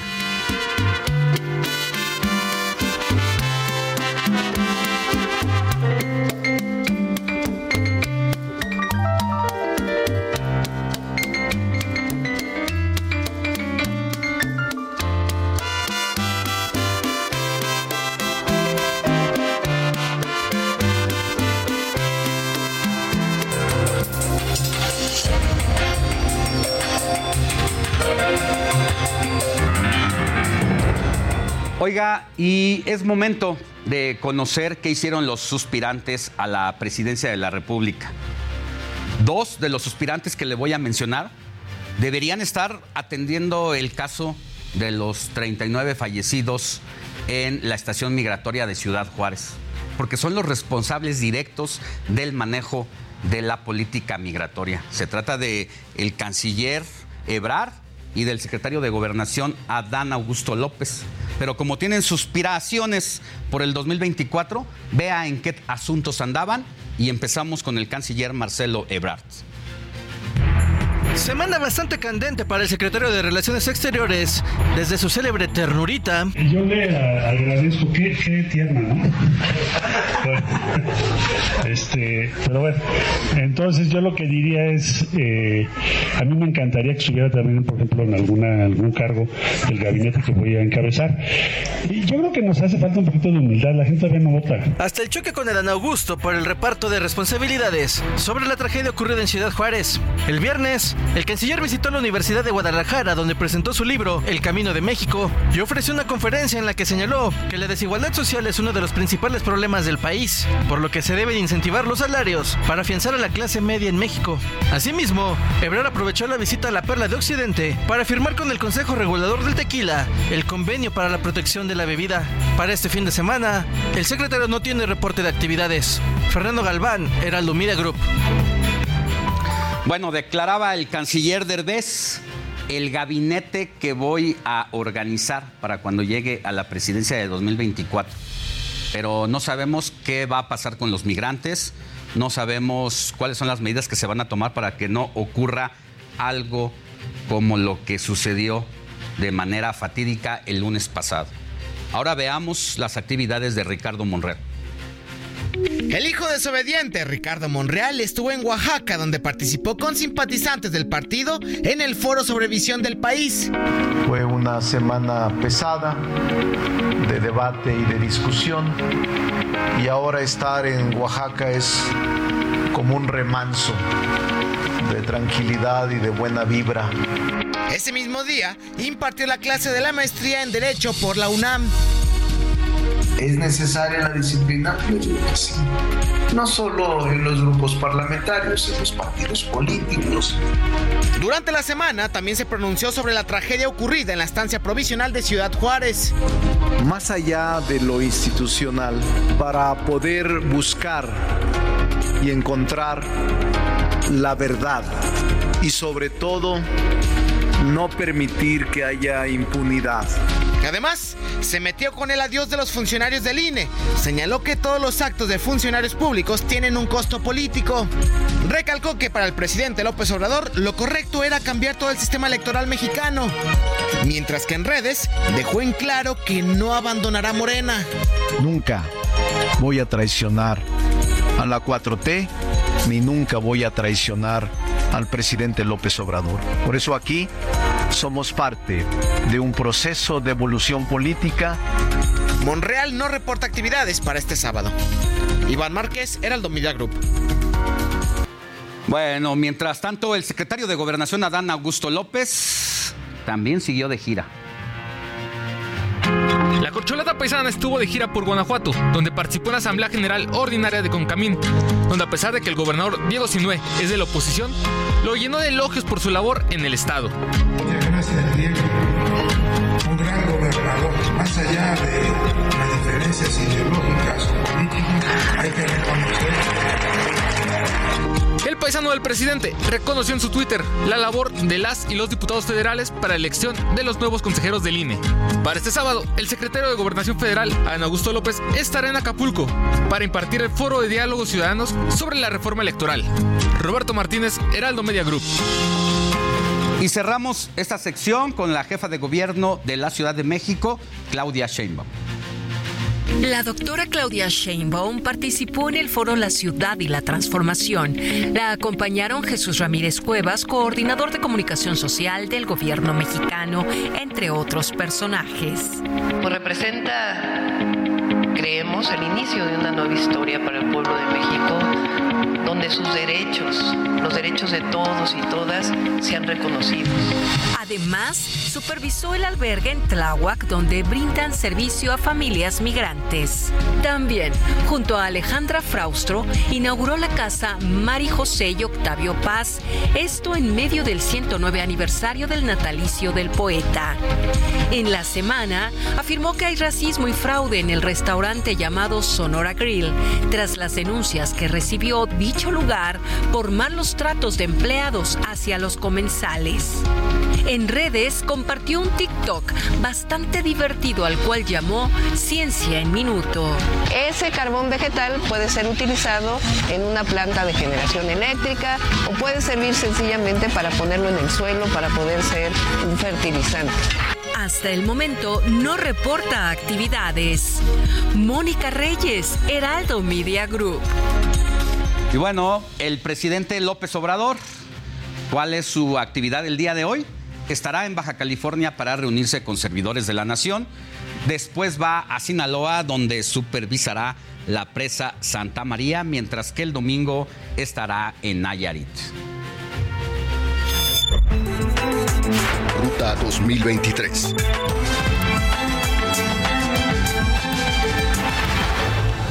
Todo está listo para que el día de mañana inicien las campañas electorales en el Estado de México. Será a partir de pues las funciones ya de los aspirantes el 3 de abril y van a culminar el 31 de mayo.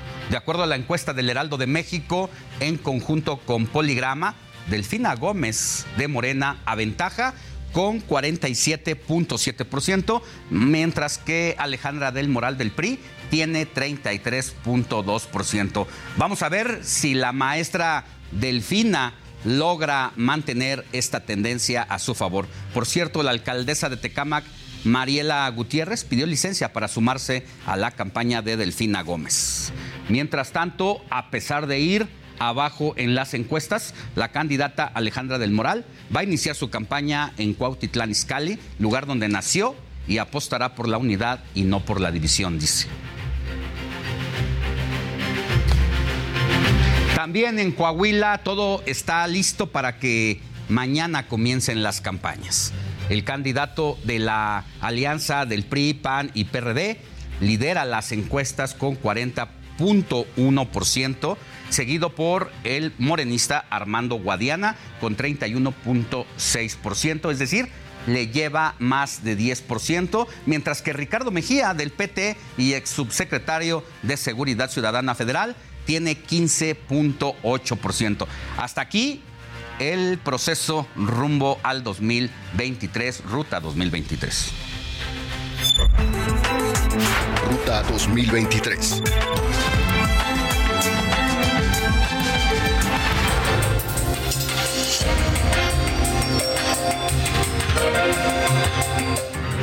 Mire, una situación inédita lo que ha pasado en el país, sobre todo en la Cámara de Diputados y en el Instituto Nacional Electoral por dos razones.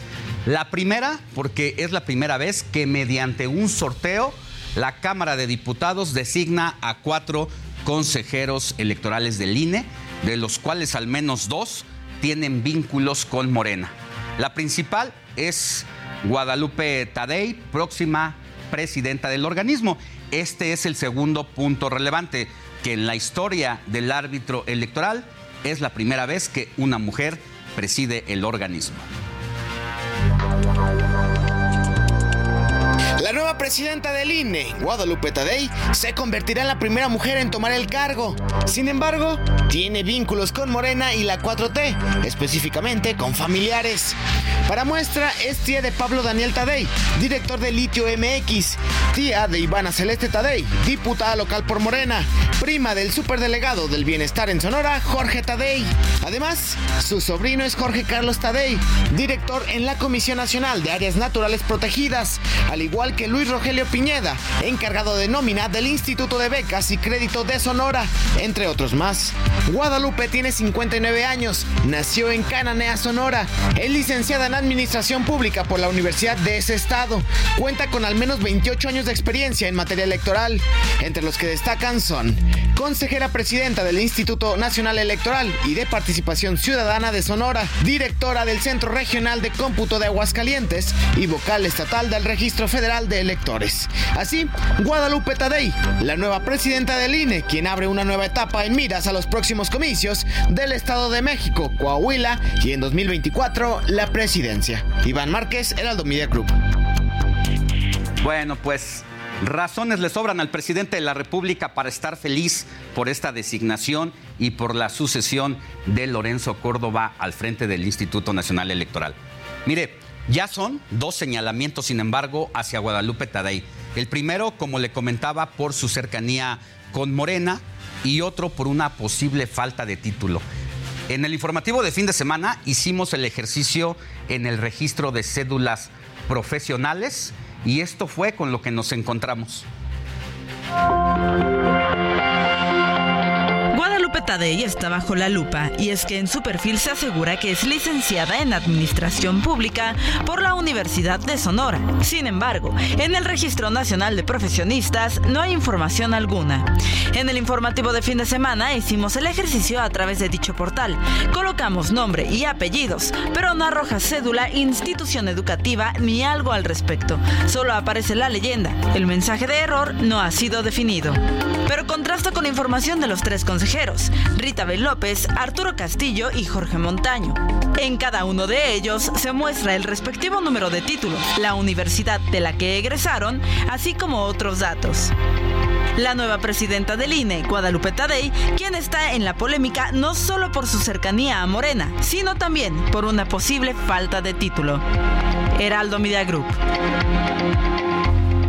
Bueno, este parece convertirse en un problema para Guadalupe Tadei, que deberá aclarar tarde que temprano, ya que de acuerdo a los requisitos del INE para ser consejeros, que se debe de tener antigüedad mínima de cinco años, título profesional de nivel licenciatura, contar con los conocimientos y experiencia que les permitan el desempeño de sus funciones. Y ahora hablemos de los demás consejeros. Jorge Montaño es originario de Tabasco y ya abogado. Presuntamente cercano al secretario de Gobernación Adán Augusto López. Sus cargos más importantes han sido como magistrado del Tribunal Electoral de allá de Tabasco en 2014 y presidente del Tribunal Electoral en Tabasco en 2017.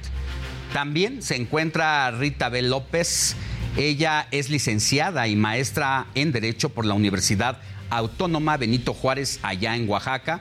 Fue consejera del Instituto Electoral de la entidad fundadora del Observatorio de Participación Política de las Mujeres en el Estado y catedrática de la Universidad La Salle en Oaxaca.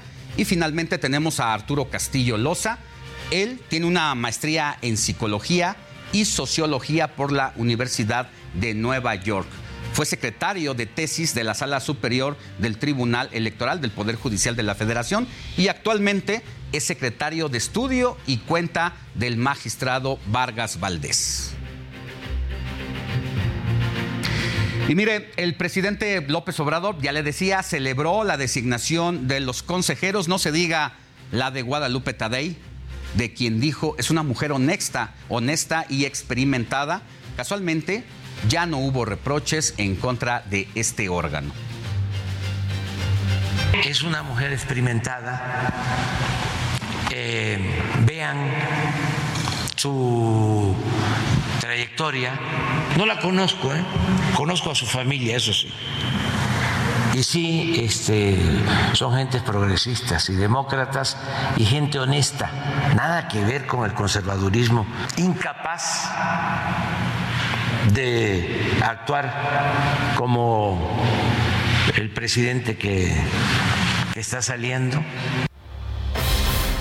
Por su parte, el Partido Acción Nacional va a impugnar ante la Sala Superior del Tribunal Electoral del Poder Judicial de la Federación a la nueva consejera presidenta del INE, Guadalupe Taide Zavala, y al consejero del Instituto, Jorge Montaño, por su relación directa con Morena. Horas antes del sorteo, despidieron a los cuatro consejeros del INE que terminan su periodo del próximo lunes. Hablamos de Ciro Murayama, Adriana Favela, José Roberto Ruiz y Lorenzo Córdoba. Este último presidente de expresidente del INE que agradeció a su equipo y deseó larga vida al instituto. Escuchemos.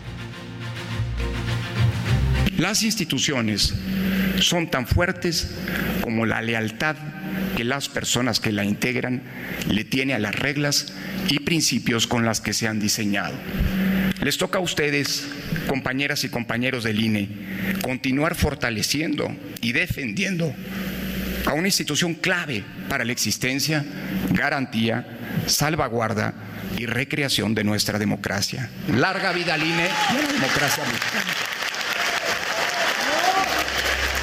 Y bueno, hacemos base con el diputado de Morena, Hamlet Almaguer, para que hablemos precisamente de este nuevo ciclo del Instituto Nacional Electoral. Querido diputado, muy buenos días. ¿Usted también está feliz por la designación de estos cuatro consejeros?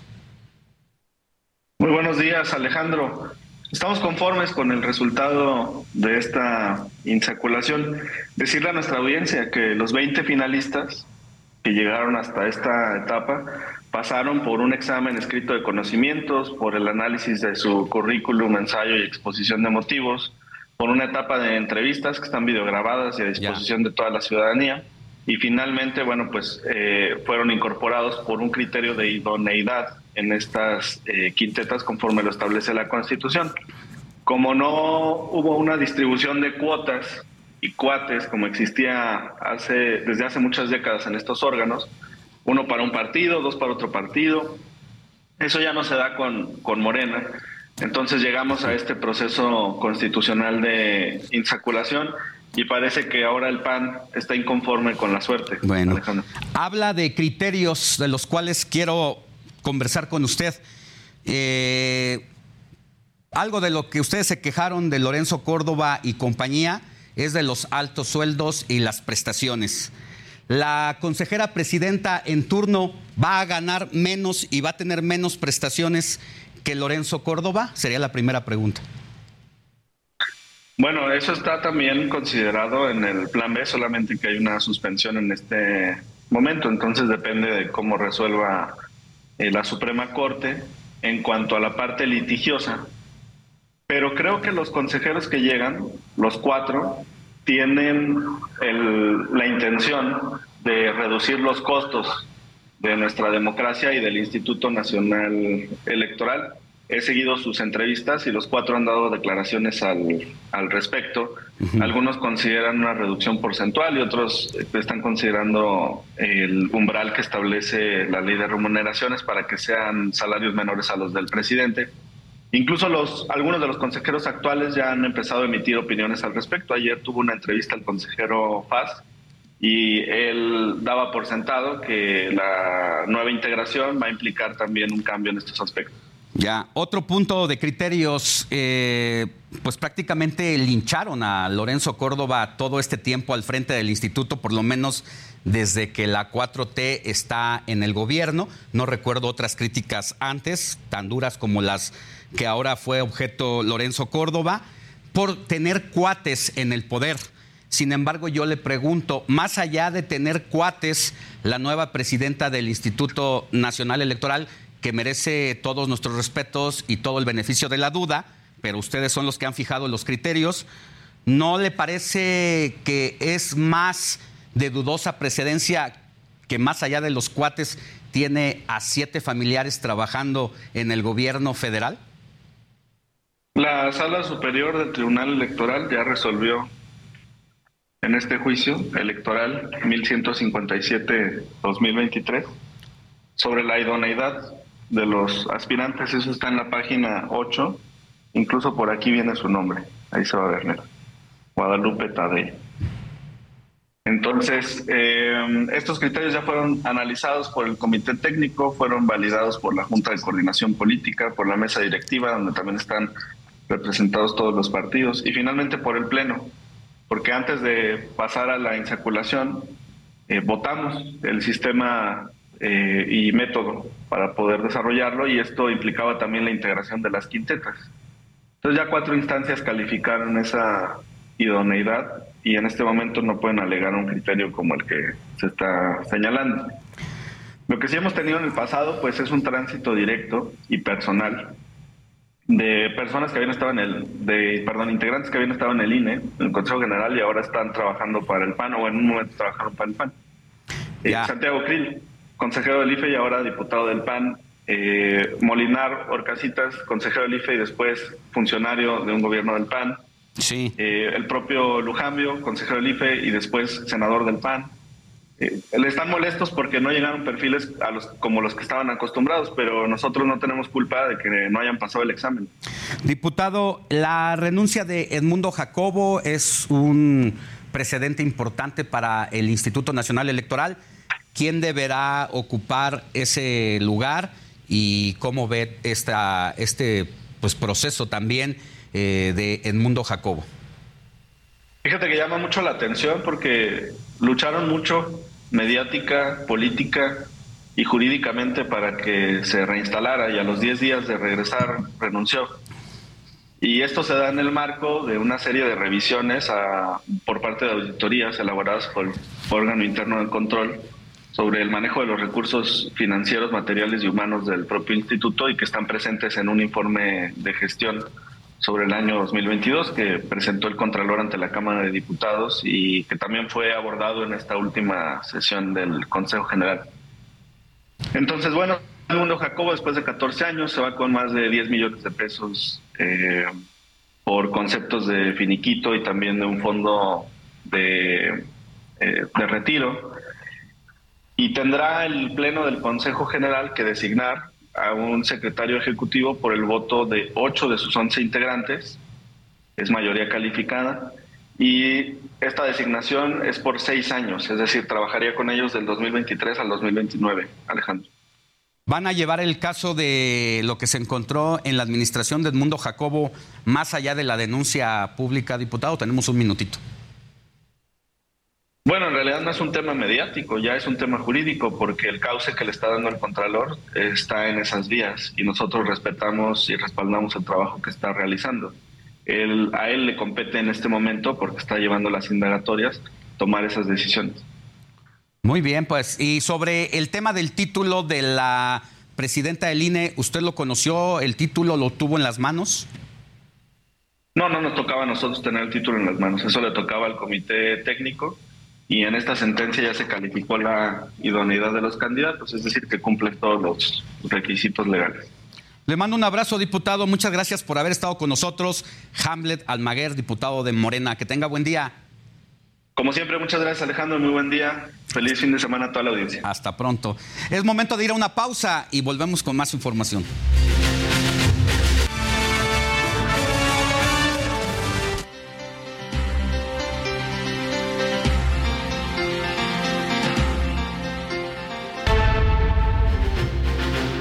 El grupo interdisciplinario de expertos independientes presentó su quinto informe sobre el caso Ayotzinapa.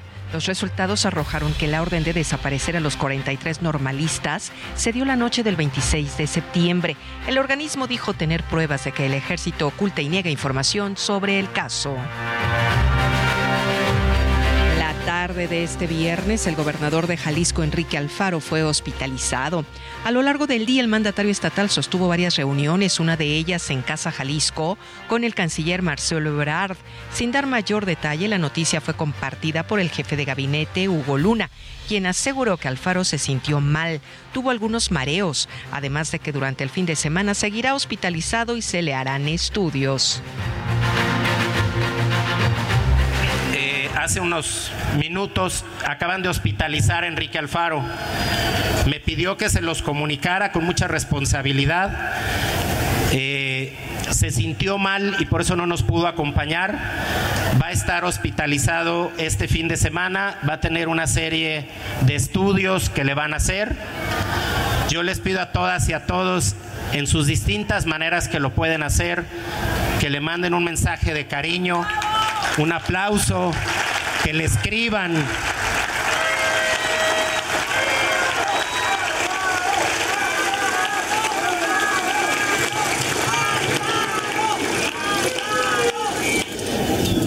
Estoy seguro que todo va a estar bien, pero también es humano, es responsable y es correcto que se detenga él un momento y se atienda a él. Un juez federal suspendió la apertura del juicio oral contra el exdirector de Pemex, Emilio Lozoya, y su mamá Hilda Margarita Austin y Solís por el caso de Odebrecht. La impugnación también frenó la firma del acuerdo reparatorio entre Lozoya Pemex y la Unidad de Inteligencia Financiera. La Secretaría de Hacienda mantuvo sin cambio su proyección para el crecimiento económico de este año, que es de 3%. Se trata del promedio más bajo desde el sexenio de Miguel de la Madrid. Este lunes, el expresidente de Estados Unidos, Donald Trump, viajará a Nueva York para presentarse ante el juez por el caso de la actriz porno Stormy Daniels. La cita en el juzgado es a las 14:15 horas tiempo local y ahí se le dará lectura de los cargos que se le imputan. En Arkansas, un tornado azotó la ciudad de Little Rock y las áreas circundantes. Más de 350 mil personas estuvieron en riesgo y 70 mil se quedaron sin electricidad. El Servicio Meteorológico Nacional emitió una alerta de máximo riesgo para partes del medio oeste y medio sur de los Estados Unidos. Rusia aprobó un nuevo perfil de política exterior con estados hostiles. Se trata de un documento de 42 páginas donde se identifica a Estados Unidos como el principal promotor de la línea antirrusa de Occidente que pretende a toda costa debilitar a su país. El decreto presidencial entró en vigor este viernes. El presidente de Brasil, Luis Ignacio Lula da Silva, se reunirá con el mandatario chino Xi Jinping el 14 de abril en Pekín. La visita estaba agendada para la semana pasada, pero se aplazó porque el brasileño enfermó de neumonía leve.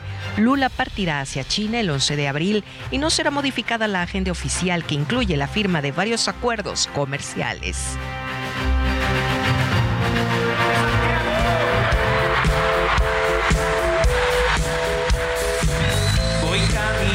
Sin saber.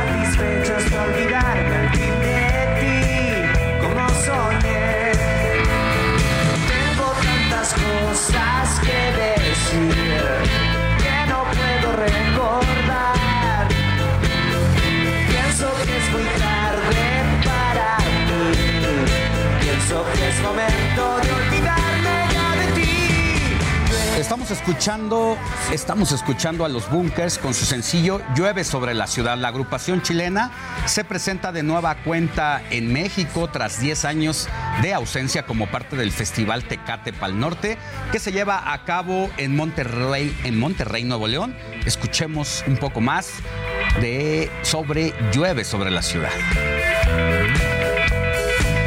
Voy caminando sin saber siempre quise ser, ya no lo fui. La muerte es mi felicidad, lo sé muy bien.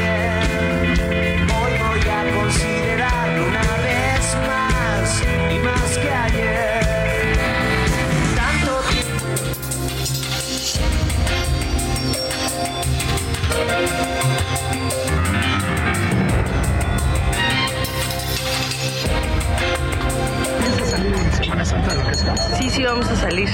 Nos vamos de vacaciones a Michoacán. No va a salir. ¿Por qué motivo? Eh, tengo trabajo. Ya ando de vacaciones. sí. Ah, ¿De dónde eres? Eh, somos de Michoacán. Porque la economía no me lo permite. En realidad no. Bueno, este fin de semana arrancan las vacaciones de Semana Santa donde los estudiantes de educación básica van a tener nada más y nada menos que 17 días de descanso. Es una situación diferente a los trabajadores, quienes prácticamente no tendrán descanso, debido a que la ley federal del trabajo no lo contempla como días de asueto obligatorio. Sin embargo, algunos empleadores sí otorgan el jueves y viernes santo, que este año serán el 6 y el 7 de abril. Y mire, 9 de cada 10 mexicanos declaró que no haría ningún viaje durante Semana Santa. Y es que la crisis de seguridad, los estragos de la pandemia y el complicado inicio de año son factores para que las familias decidan no salir durante estos días. Por otro lado, el 10% de los mexicanos que sí saldrá de vacaciones en estas fechas han colocado los pueblos mágicos y la playa como los principales destinos a visitar.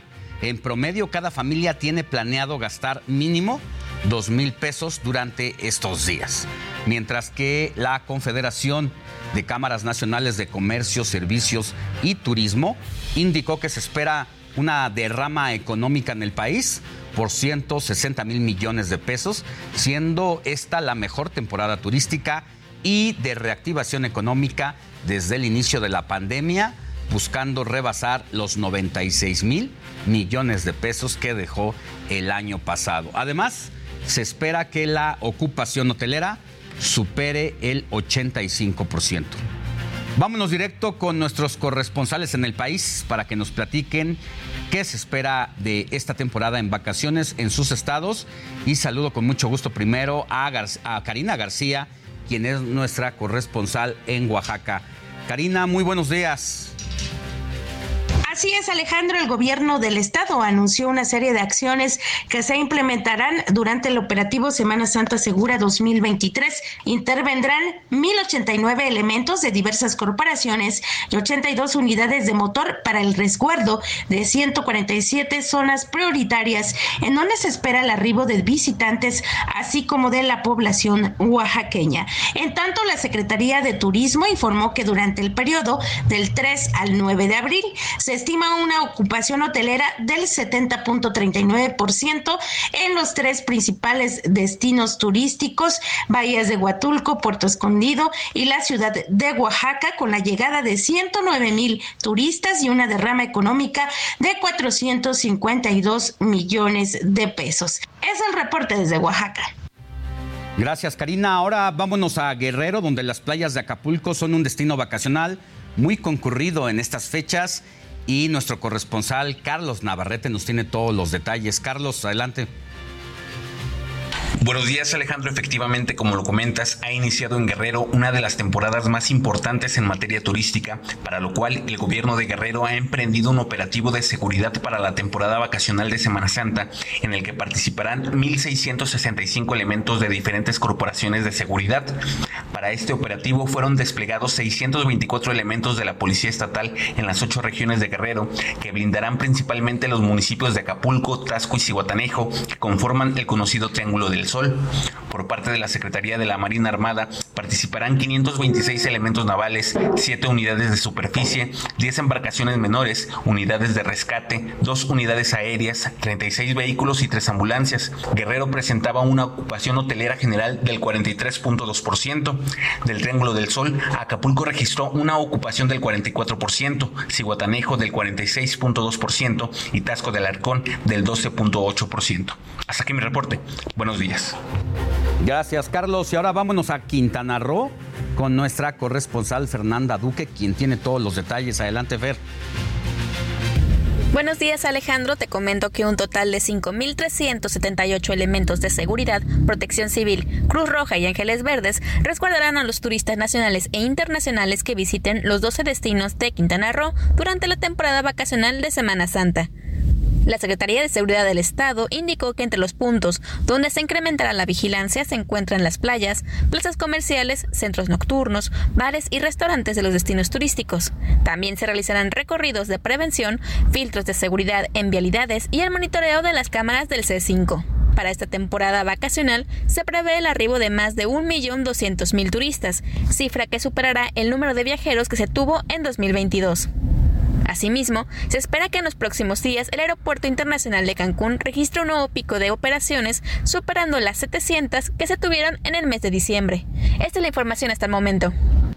Gracias, Fer. Y debido a esta temporada, le cuento que la Profeco inició el operativo Semana Santa 2023, donde serán más de 500 funcionarios los que estarán en diferentes módulos para atender incidentes donde no se respeten sus tarifas de avión o autobuses o sufran algún otro problema y usted pueda hacer su denuncia de manera directa. En caso de que no pueda asistir a algún módulo, anote estos números que le voy a proporcionar que son de la Profeco para que actúen de manera inmediata. Es el 55 55 68 87 22. Repito, 55 55 68 87 22 o bien puede llamar a la LADA que es el 01 800 46 88 722. Se lo repito, 01 800 46 88 722 en un horario de lunes a domingo y días festivos de 8 de la mañana a 8 de la noche. O bien, si lo prefiere, puede usar el Twitter de la Profeco que es arroba Profeco. Vamos de regreso a las calles de la ciudad con nuestro compañero Javier Ruiz, quien se encuentra en Viaducto Tlalpan, para conocer cómo está el movimiento de los automóviles de cara al inicio de las vacaciones de Semana Santa. Ya nos reportabas en la mañana, mi querido Javier, una afluencia bastante ligera, pero a más de una hora de haber hecho aquel enlace, ¿cómo van las cosas? ¿Ya incrementó un poco el tráfico? Así es, mi Alex, ¿qué tal? Excelente tarde. Efectivamente, Alex, pues ya prácticamente pues ya ha cambiado esta situación. Como podemos observar y para las personas que nos escuchan, pues ya la circulación se encuentra detenida sobre el viaducto Tlalpan, al menos para quien transita de la zona del periférico y esto en dirección hacia la autopista o carretera México-Cuernavaca. Por supuesto, se monta un operativo por parte de elementos de la Guardia Nacional, más de 7 mil uniformados son los que van a estar pues transitando y por supuesto resguardando las principales autopistas que conectan tanto a la Ciudad de México como a los diferentes estados de la República. También pues mencionar que también ha incrementado ya el aforo de automóviles sobre lo que es la autopista México-Cuernavaca, justamente las garitas de Tlalpan. Pues ahora sí ya están saliendo 35 vehículos por minuto hacia Cuernavaca, hacia la zona de Guerrero y únicamente ingresan hacia la Ciudad de México 15 vehículos. El escenario ha cambiado distinto, Alex. Ya lo mencionabas, dabas unos tips por la mañana. Salir temprano ayudaba a las personas, muchas de ellas, por supuesto, pues descansadas.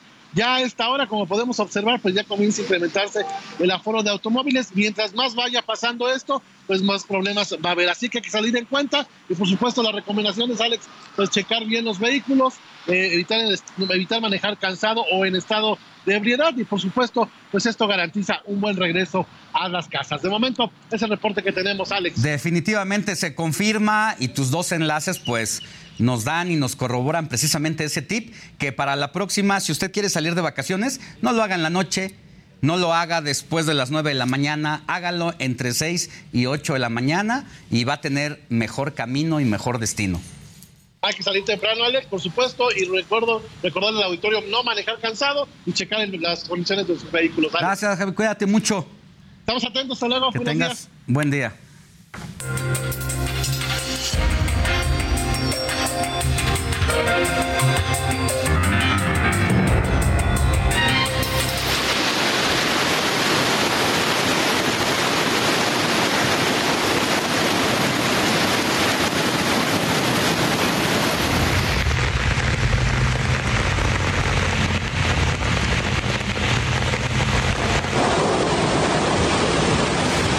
Los efectos del cambio climático se sienten en la capital del país. Por un lado, se avisoraban las sequías, incluso la Secretaría de Agricultura Federal con el gobierno de la Ciudad de México y la Sedena, pues tuvieron que recurrir a la tecnología para hacer que lloviera.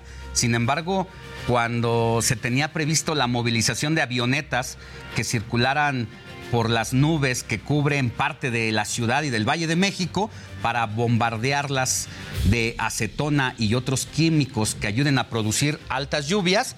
Bueno, pues repentinamente Tlaloc se apiadó de la capital del país y mandó lluvias intensas sin necesidad de los bombardeos porque incluso ya veía usted en las imágenes y usted que nos escucha por radio, había personas dentro de las estaciones del metro que tuvieron que sacar sus paraguas para cubrirse de estos cántaros.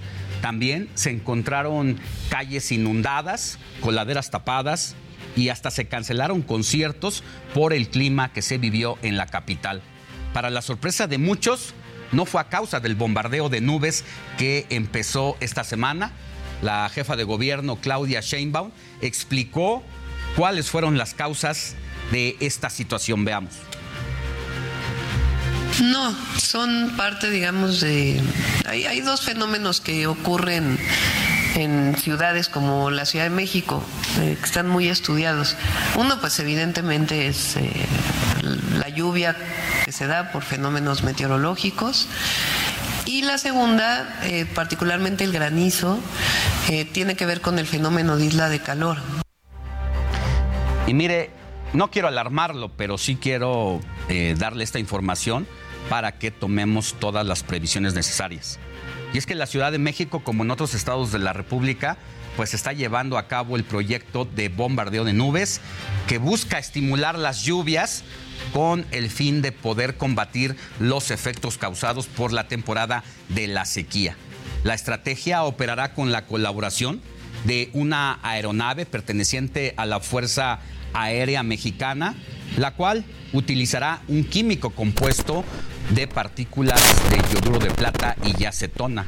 La última vez que se llevó a cabo este procedimiento fue el año pasado, durante los problemas de sequía en el estado de Nuevo León, pero no había ocurrido en la capital del país. Y es que las presas y la como el sistema Kutsamala está por debajo de la mitad del nivel que suele tener en temporadas como esta. A eso agréguele las altas temperaturas, pues la situación que se nos avecina es demasiado crítica. Pero la gente se ha preguntado y nos han preguntado en el informativo de fin de semana. Oye Alejandro, ¿hay consecuencias del uso de yoduro de plata y acetona a las nubes? ¿Qué efectos nos va a traer para ya el de por sí deteriorado, pues, medio ambiente? Bueno, pues le preguntamos a la Sedena que nos diera esta respuesta y dice que el proceso de aspresión de partículas milimétricas de yoduro de plata y acetona no causa ningún impacto ambiental ni contaminación al agua, dada su composición de sal y mineral.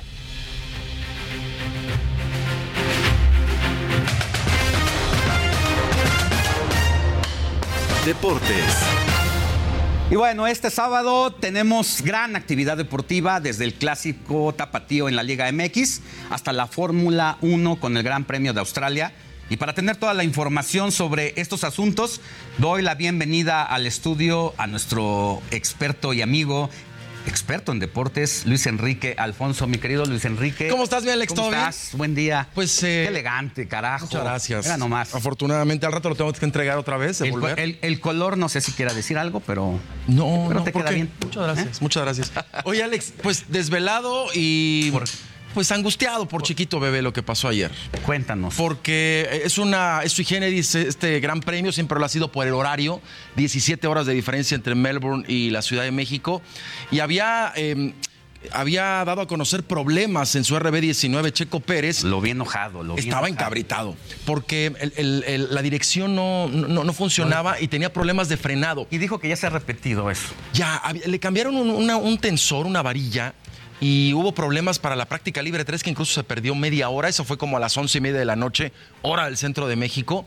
Y después, cuando termina la práctica libre 3, con complicaciones, andaba más por la hierba que por la pista, arranca la quali y la tercera curva de la primera vuelta que prepara, mocos, que se nos va la arena, la grava, se atasca el monoplaza, no puede salir, pero hay imágenes muy claras en donde quiere doblar y no puede, y quiere frenar y tampoco, ¿no? Terminó en último lugar. Último lugar va a arrancar el Gran Premio. Es muy complicado. ¿Hace cuánto no, no le pasaba eso? Y fíjate que eh, de, la parte de atrás me parece que cuando estaba en Racing Point, pero cuando penalizó en Red Bull, ¿te acuerdas cuando en Bahrein que hace ese regreso maravilloso cuando el coche se le apaga, el volante? El año pasado. Y en el 21.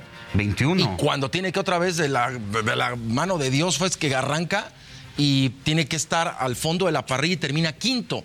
¿Qué se puede esperar para Checo? Una bandera amarilla, es muy complicado rebasar, es un circuito de más de 5 kilómetros, cuatro zonas de DRS, velocidad punta de 320 kilómetros por hora, el DRS de, Red Bull es muy bueno, Verstappen arriba, es un Red Bull iniciando y un Red Bull cerrando. ¿Esto lo mete en problemas con la escudería?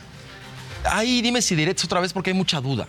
Yo no creo en teorías de la conspiración, porque aparte, a ver, Tú inviertes más de 20 millones de dólares en cada coche para quedar campeón de constructores. claro.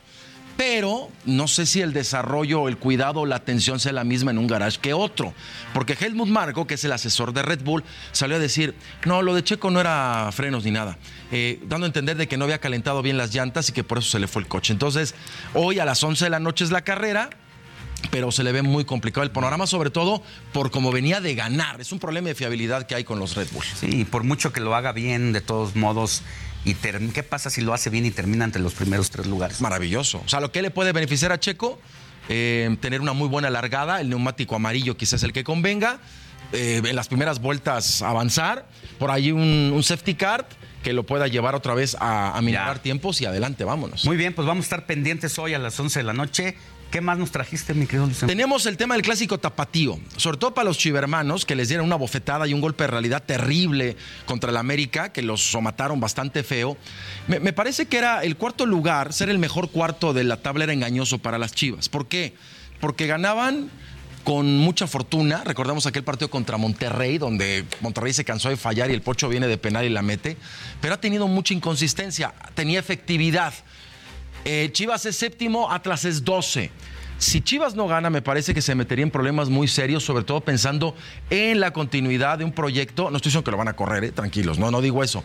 Pero en la credibilidad de un, de un proyecto que ha dado frutos a raíz de los resultados, pero no del trámite en la cancha. El Atlas, me pueden decir que viene mal, que no funciona, pero en un clásico y en el momento que está, porque el fútbol mexicano, sobre todo. los clásicos. Y es de momentos, Alex. Sí, los clásicos, definitivamente. Es de momentos. Entonces, yo sí veo un clásico. Primero que sea bueno, porque la Liga MX nos ha regalado partidos. Anoche el partido de Necaxa Santos. De verdad, si no lo vieron y tienen y, no les agarra el sueño, véanlo y van a caer como angelitos. Son de esos partidos que uno dice. Que disfrutas. no, no, aburridísimo. Ah, es que no lo vi. 0-0. Ah. O sea, son partidos que tú cuestionas realmente si es lo que va a entregar la liga. Por eso te digo, pues los clásicos deben ser nuestra esperanza para que otra vez el fútbol reactive. La afición de Jalisco es una de las aficiones más importantes del país y lo merece. Y el llamado es no a la violencia, el llamado es a entender que es una rivalidad, pero que no esté en juego ni el honor, ni el apellido, ni mucho menos.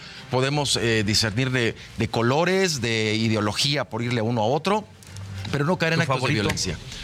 Va a ganar el Atlas 2 a 1. Va a ganar el Atlas. De así, directo, cortita y al pie. Bueno. ¿No? Pues gracias, mi querido Luis Enrique Alfonso. Y ya hablaremos de los abucheos a la afición que la selección, ¿te acuerdas de la semana pasada? Que hay, un tema ahí. Todo un tema. Sí, sobre todo los jugadores que me parece que tendrían que concentrarse más en el juego. No quiero decir que no tengan derecho a hablar, pero sí los medios creo que tenemos ahí una responsabilidad muy grande. ¿eh? Un pendientito. Sí, sí hay un pollito que comerse ahí. Nos lo comemos después, la próxima semana. Con papitas. Gracias, Luis Enrique. que tengas buen día. Un gusto. Buen día. Vamos a una pausa y volvemos con más información. Heraldo Radio, la H se lee, se comparte, se ve y ahora también se escucha.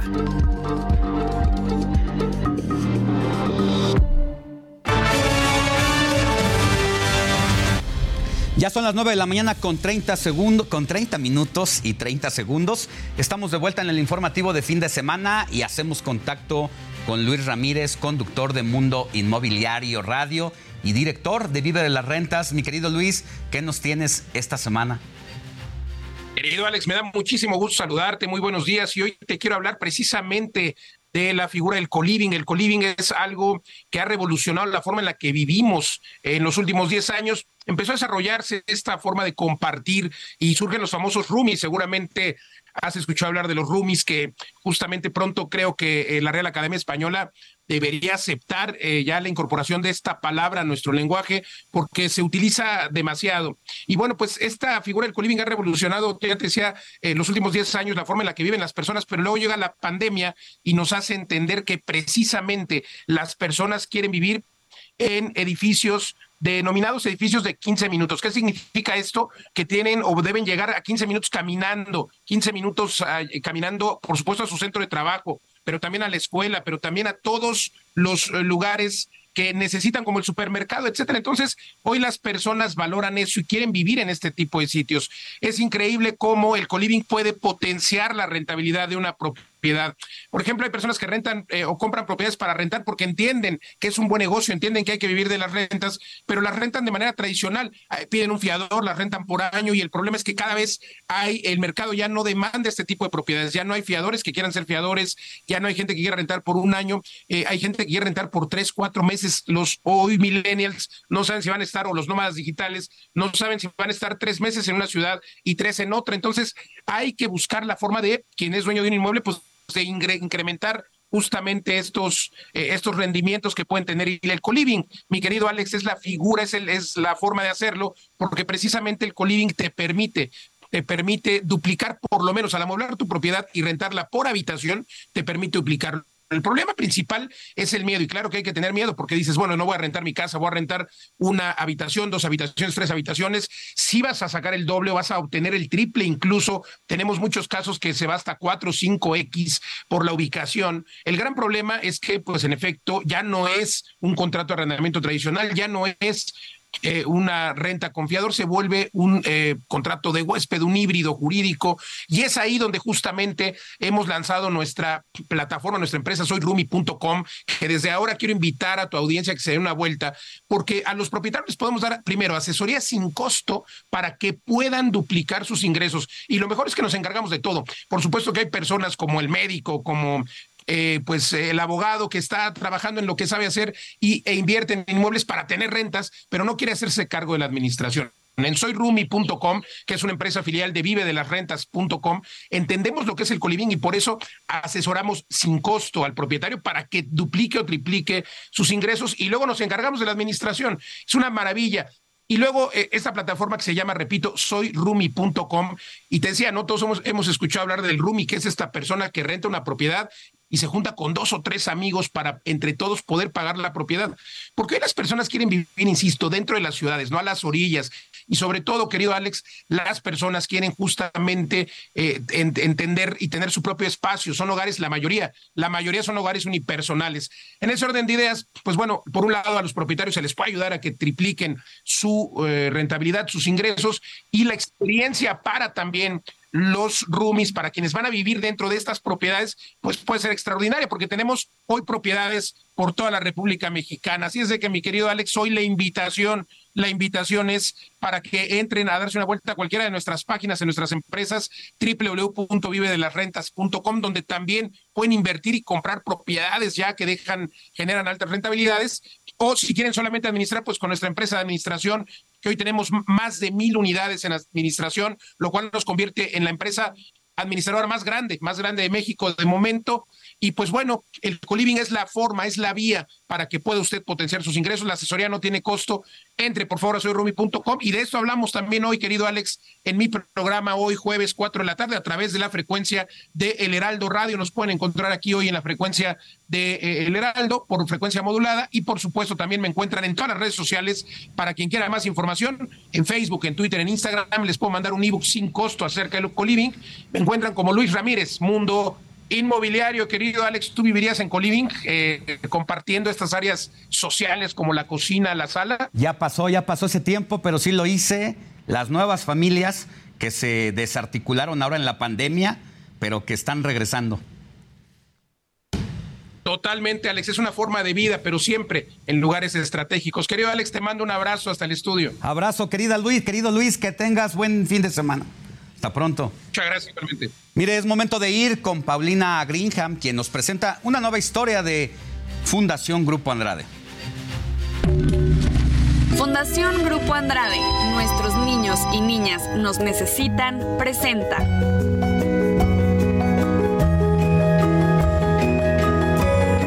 Tu causa, mi causa gusto me da saber que están todos y todas aquí conectados en Tu Causa, Mi Causa. Yo soy Paulina Greenham y aquí nos enteramos de historias relacionadas a la Fundación Grupo Andrade y el día de hoy con motivo del Día Mundial del Síndrome de Down que se celebró el pasado 21 de marzo y vamos a tratar este tema porque el síndrome de Down no es una enfermedad, sino una alteración genética que se produce por la presencia de un cromosoma extra y existe mucha ignorancia con respecto a las personas que lo padecen. Por ello agradezco que existan instituciones como como, ¿cómo se dice? ¿Cómo lo digo? ¿Duca o CETEDUCA? CETEDUCA. CETEDUCA. Okay. CETEDUCA, Fundación CETEDUCA, porque luego lo leemos de corrito es CETEDUCA, para que sea más fácil es CETEDUCA.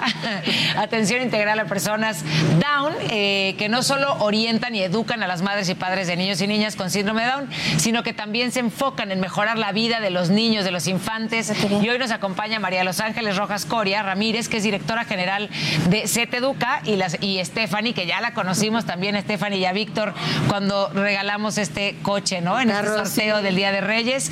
Y está también con nosotros Gaby, que ahorita nos va a contar también su historia.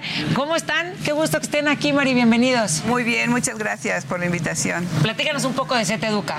Bueno, Fundación CETEDUCA tiene ya 53 eh, años de vida. Okay. Somos la institución más vieja de México, la primera y nos dedicamos a la habilitación de chicos con síndrome de Down. ¿Cuál es el presente eh, del síndrome de Down en México, en especial en niños y niñas? O sea, ¿hay muchas personas con síndrome de Down?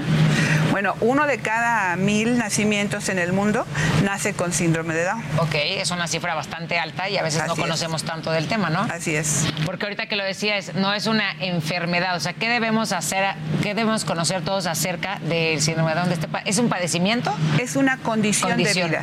Okay. Es una condición de vida. ¿Por qué? Porque así nacen. Como es eh, material genético extra, eh, e-, ellos nacen con un cromosoma de más y es una condición de vida, como hay muchas otras. Ok, esto es una condición de vida y ¿qué, debemos saber nosotros, las mamás o los papás, por ejemplo, que puede ser de uno de mil tiene síndrome de Down, que es una o sea, es una es un cromosoma extra. Así es. ¿Y se puede prevenir? No, es un accidente genético. Ok. Es un accidente genético. Pues qué hermosos le, accidentes. Le puede pasar a cualquier persona, a cualquier edad.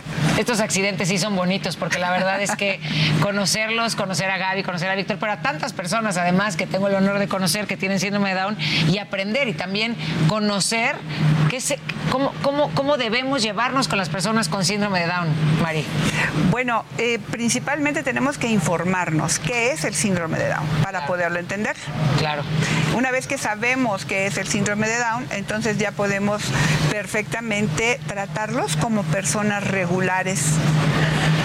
Y, y eso es lo mejor. Lo normal es lo natural. ¿Qué impacto ha tenido CETEDUCA a lo largo de estos años? Pues mira, hemos tratado desde hace 53 años de hacer personas autosuficientes, independientes y las que se puede autónomas. Eso es yo creo que lo más importante cuando a lo mejor tienes un hijo, un hijo con síndrome de Down, lo que deseas es que logre ser autónomo e independiente. Claro, así es. Sobre todo eh, lo que yo he aprendido a lo largo de estos años, porque ya llevamos un poco más de cuatro años en Fundación CETEDUCA, es que sin autonomía no hay independencia. Entonces, eh, procuro y en acompañamiento junto con la Fundación, precisamente es eso, de a él enseñarle, eh, como a cualquier persona, las cosas que, que puede hacer cualquier cosa que cualquier persona regular. Sin embargo, entender que no aprenden de la misma manera, eso es como lo importante. Y sobre todo que yo como mamá me he tenido que deconstruir, eh, en el sentido de que mamá, abuelito, se te acercan, te dan un consejo, lo recibes con todo el amor. Sin embargo, a mí no me funciona, porque Víctor no aprende de la misma manera. Lo va a aprender, claro que sí, pero no de la misma forma. Entonces, ha sido un, un trabajo de muchos años, de, de mucha atención, yo como mamá, Más que con él, yo con, con Sí, contigo misma, ¿no? Y porque estamos como hechos a la idea de muchas cosas en la vida y de repente cuando nos las cambian tenemos que, como dices, reconstruirnos y decir, ahora me toca aprender otras cosas y desaprender algunas que siempre tuve, ¿no? Y entonces yo creo que esto es bien interesante porque no es y, muy difícil. Muy difícil. Sí, porque tú lo traes pensado diferente todo en la vida siempre, ¿no? Sí, así es. A yo te veo hermosa y te veo lista para hablar y lanzarte al estrellato aquí. ¿Estás, ¿Te gustan las cámaras? Ya me contaste. Sí, me gustan todas las cámaras. Oye, ¿y tú llevas mucho tiempo en Seteduca? Antonio, 10 años. Ok. Yo siempre cuando yo trabajaba, cuando me voy a, al transporte, en el metrobús, traslado, irme a la escuela, a traslado hasta mi casa. Llego a mi casa, preparo mis cosas de uniforme de la escuela, de uniforme de danza y uniforme de los scouts. Wow, haces muchas cosas, ¿no? Sí. y eso es justamente lo que te han enseñado a hacer en CETEDUCA. Te enseñan a hacer tú tus cosas, ser autónoma. Sí. ¿Y te gusta? Me gusta mucho. ¿Cuántos años tienes? 26. ¿Y ya lleva 10 ahí? O sea, son desde los 16 está Gaby con ustedes. Así es. Qué bonito porque, bueno, esto es lo que estamos aprendiendo yo creo que todos y lo hablaba hace, lo hablo casi siempre en las, en las, en las entrevistas que tenemos en Tu Causa, Mi Causa, porque creo que visibilizar es quitar todos esos parches que tenemos en los ojos. La ignorancia es la que nos hace no incluir ¿no? a la gente. Así es. Es lo que tratamos nosotros de, trabajar desde hace 63 años, 53 años, perdón, la inclusión que eh, se hace a través de la habilitación. ¿Y cómo ha beneficiado Fundación Grupo Andrade a Ceteduca? Muchísimo, porque gracias a ellos seguimos adelante. La pandemia, como a muchas otras instituciones y a muchas compañías, les, les hizo mucho daño y nosotros nos fuimos la excepción. Si no hubiera sido por Fundación Andrade, nosotros ya no existiríamos honestamente. Híjole, qué importante, ¿no? Porque ay, se me estiló la piel muchísimo, porque Así es. creo que lo que podemos hacer todos para apoyar, para ayudar, por ejemplo, nosotros, ¿qué podemos hacer desde nuestra casa? Todos los que nos están viendo, ¿cómo, cómo ayudamos nosotros a CETEDUCA? Pues a través de las redes sociales, nosotros, ustedes pueden entrar y donar desde 100 pesos, lo que ustedes quieran. Y todo suma.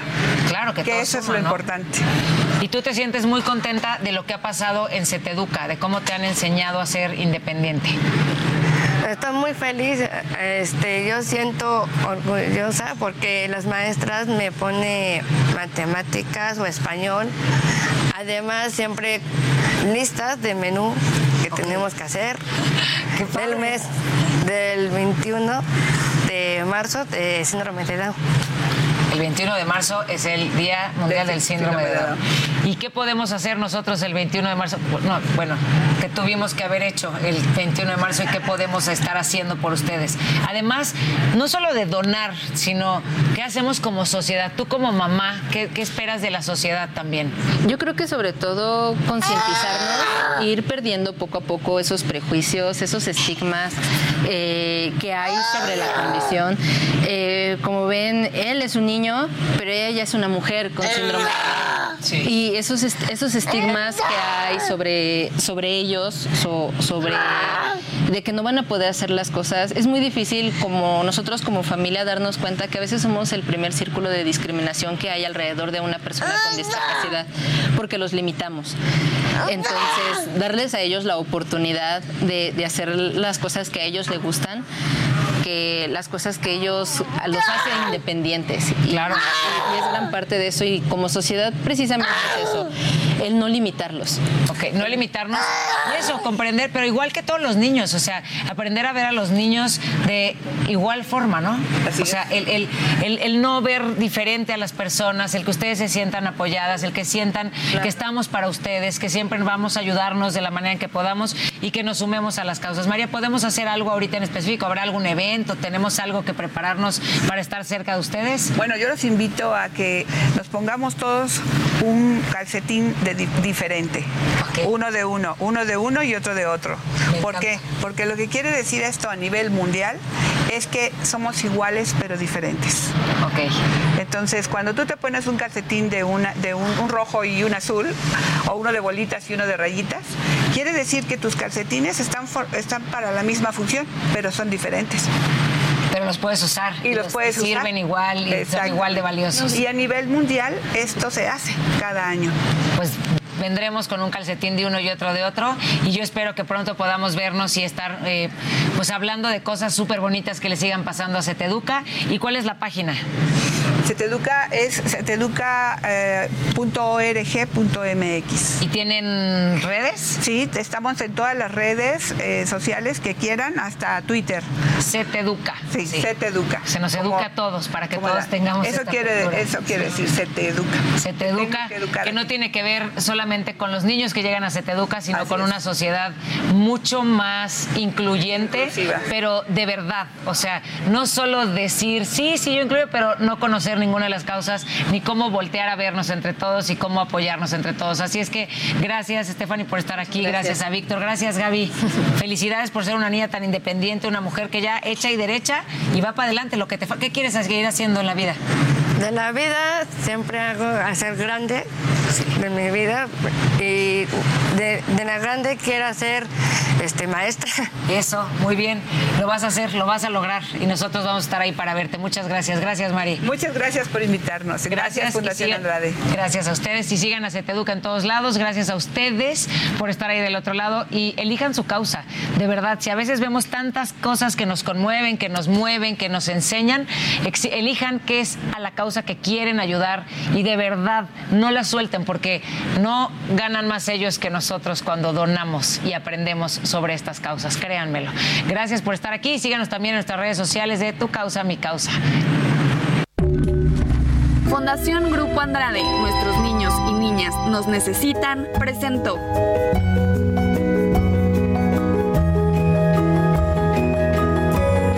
Tu causa, mi causa.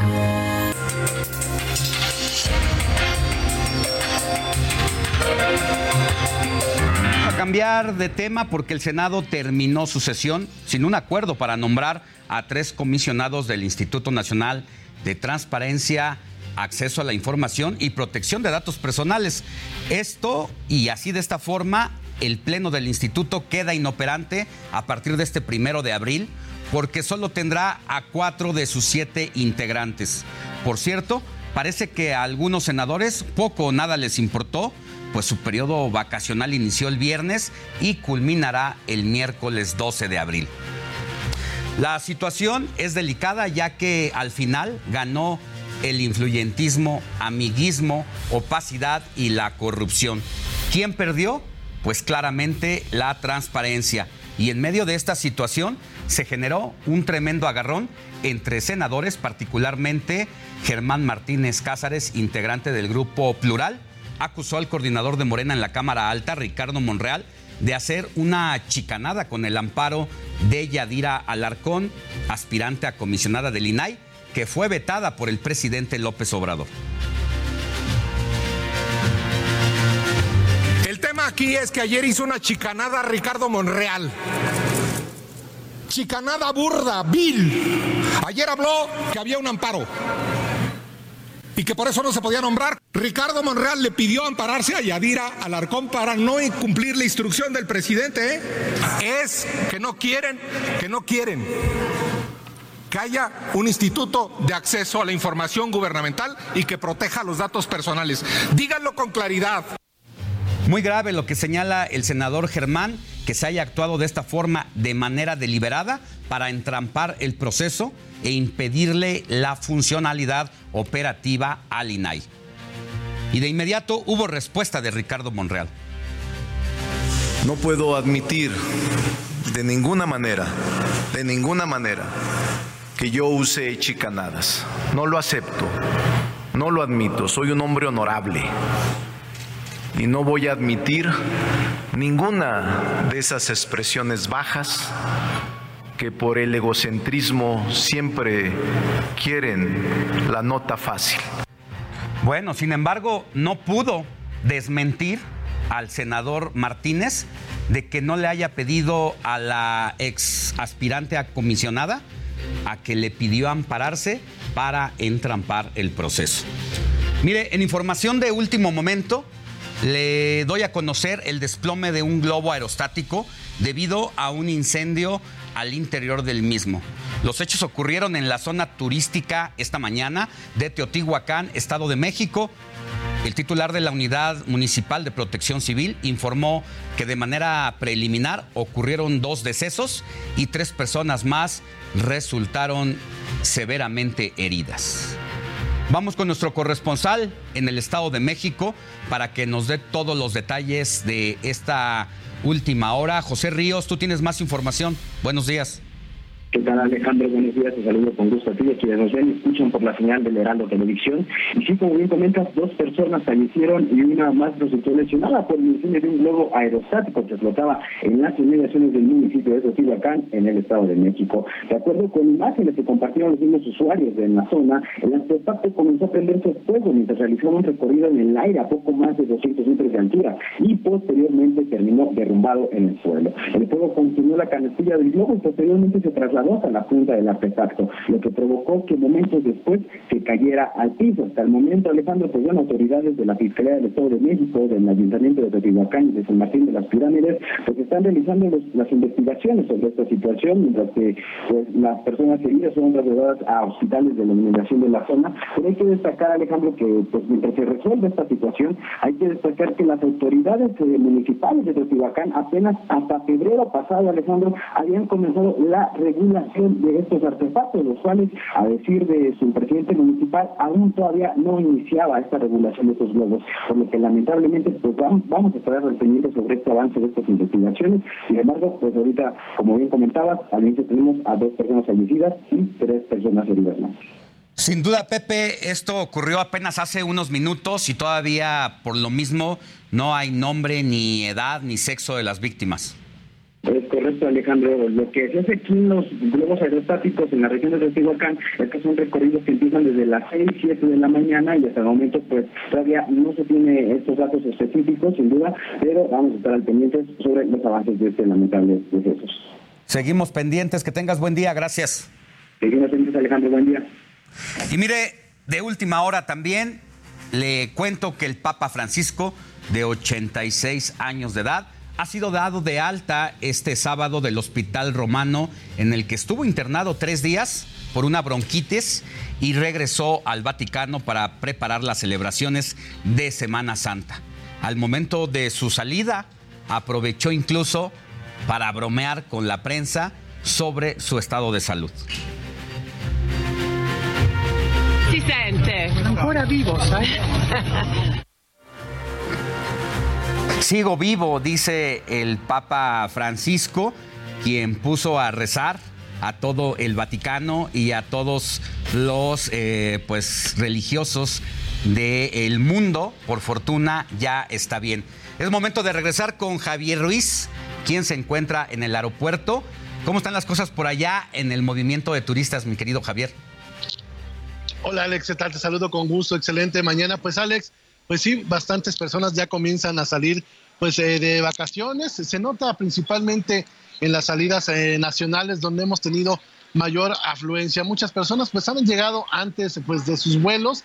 Esto Ángeles, Agnes, perdón, debido a que pues eh, muchas personas les han referido que pues eh, no coinciden las pantallas que están aquí con justamente lo que dan las aerolíneas. Y es por ello que pues muchas personas han decidido mejor pues llegar un poco antes justamente para disfrutar de estas eh, vacaciones de Semana Santa, la mayoría justamente pues en la, la, entrada 1, 2, 3 y 4 en las salidas eh, nacionales se pueden ver los destinos principales, pues Cancún, Los Cabos, la zona de Puerto Vallarta, Acapulco, son los principales eh, vuelos que han tomado las personas para estas eh, vacaciones. En general, pues se espera que el día del próximo fin de semana, pues es cuando se incremente un poco más. De momento sí hay muchas personas que están acudiendo, pero en general todavía es bastante tranquilo pues la salida aquí en el Aeropuerto Internacional de la Ciudad de México. De momento, Alex, es el reporte que tenemos. Gracias, Javier Ruiz. Buen día.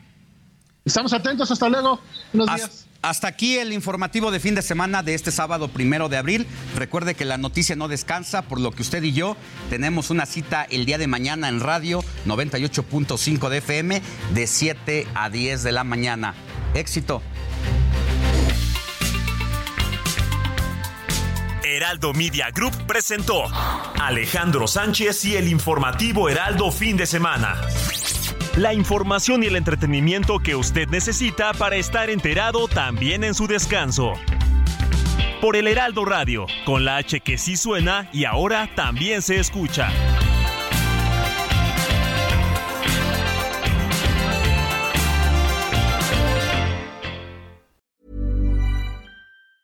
Tired of ads barging into your favorite news podcasts? Good news. Ad-free listening is available on Amazon Music for all the music plus top podcasts included with your Prime membership. Stay up to date on everything newsworthy by downloading the Amazon Music app for free or go to amazon.com slash news ad free.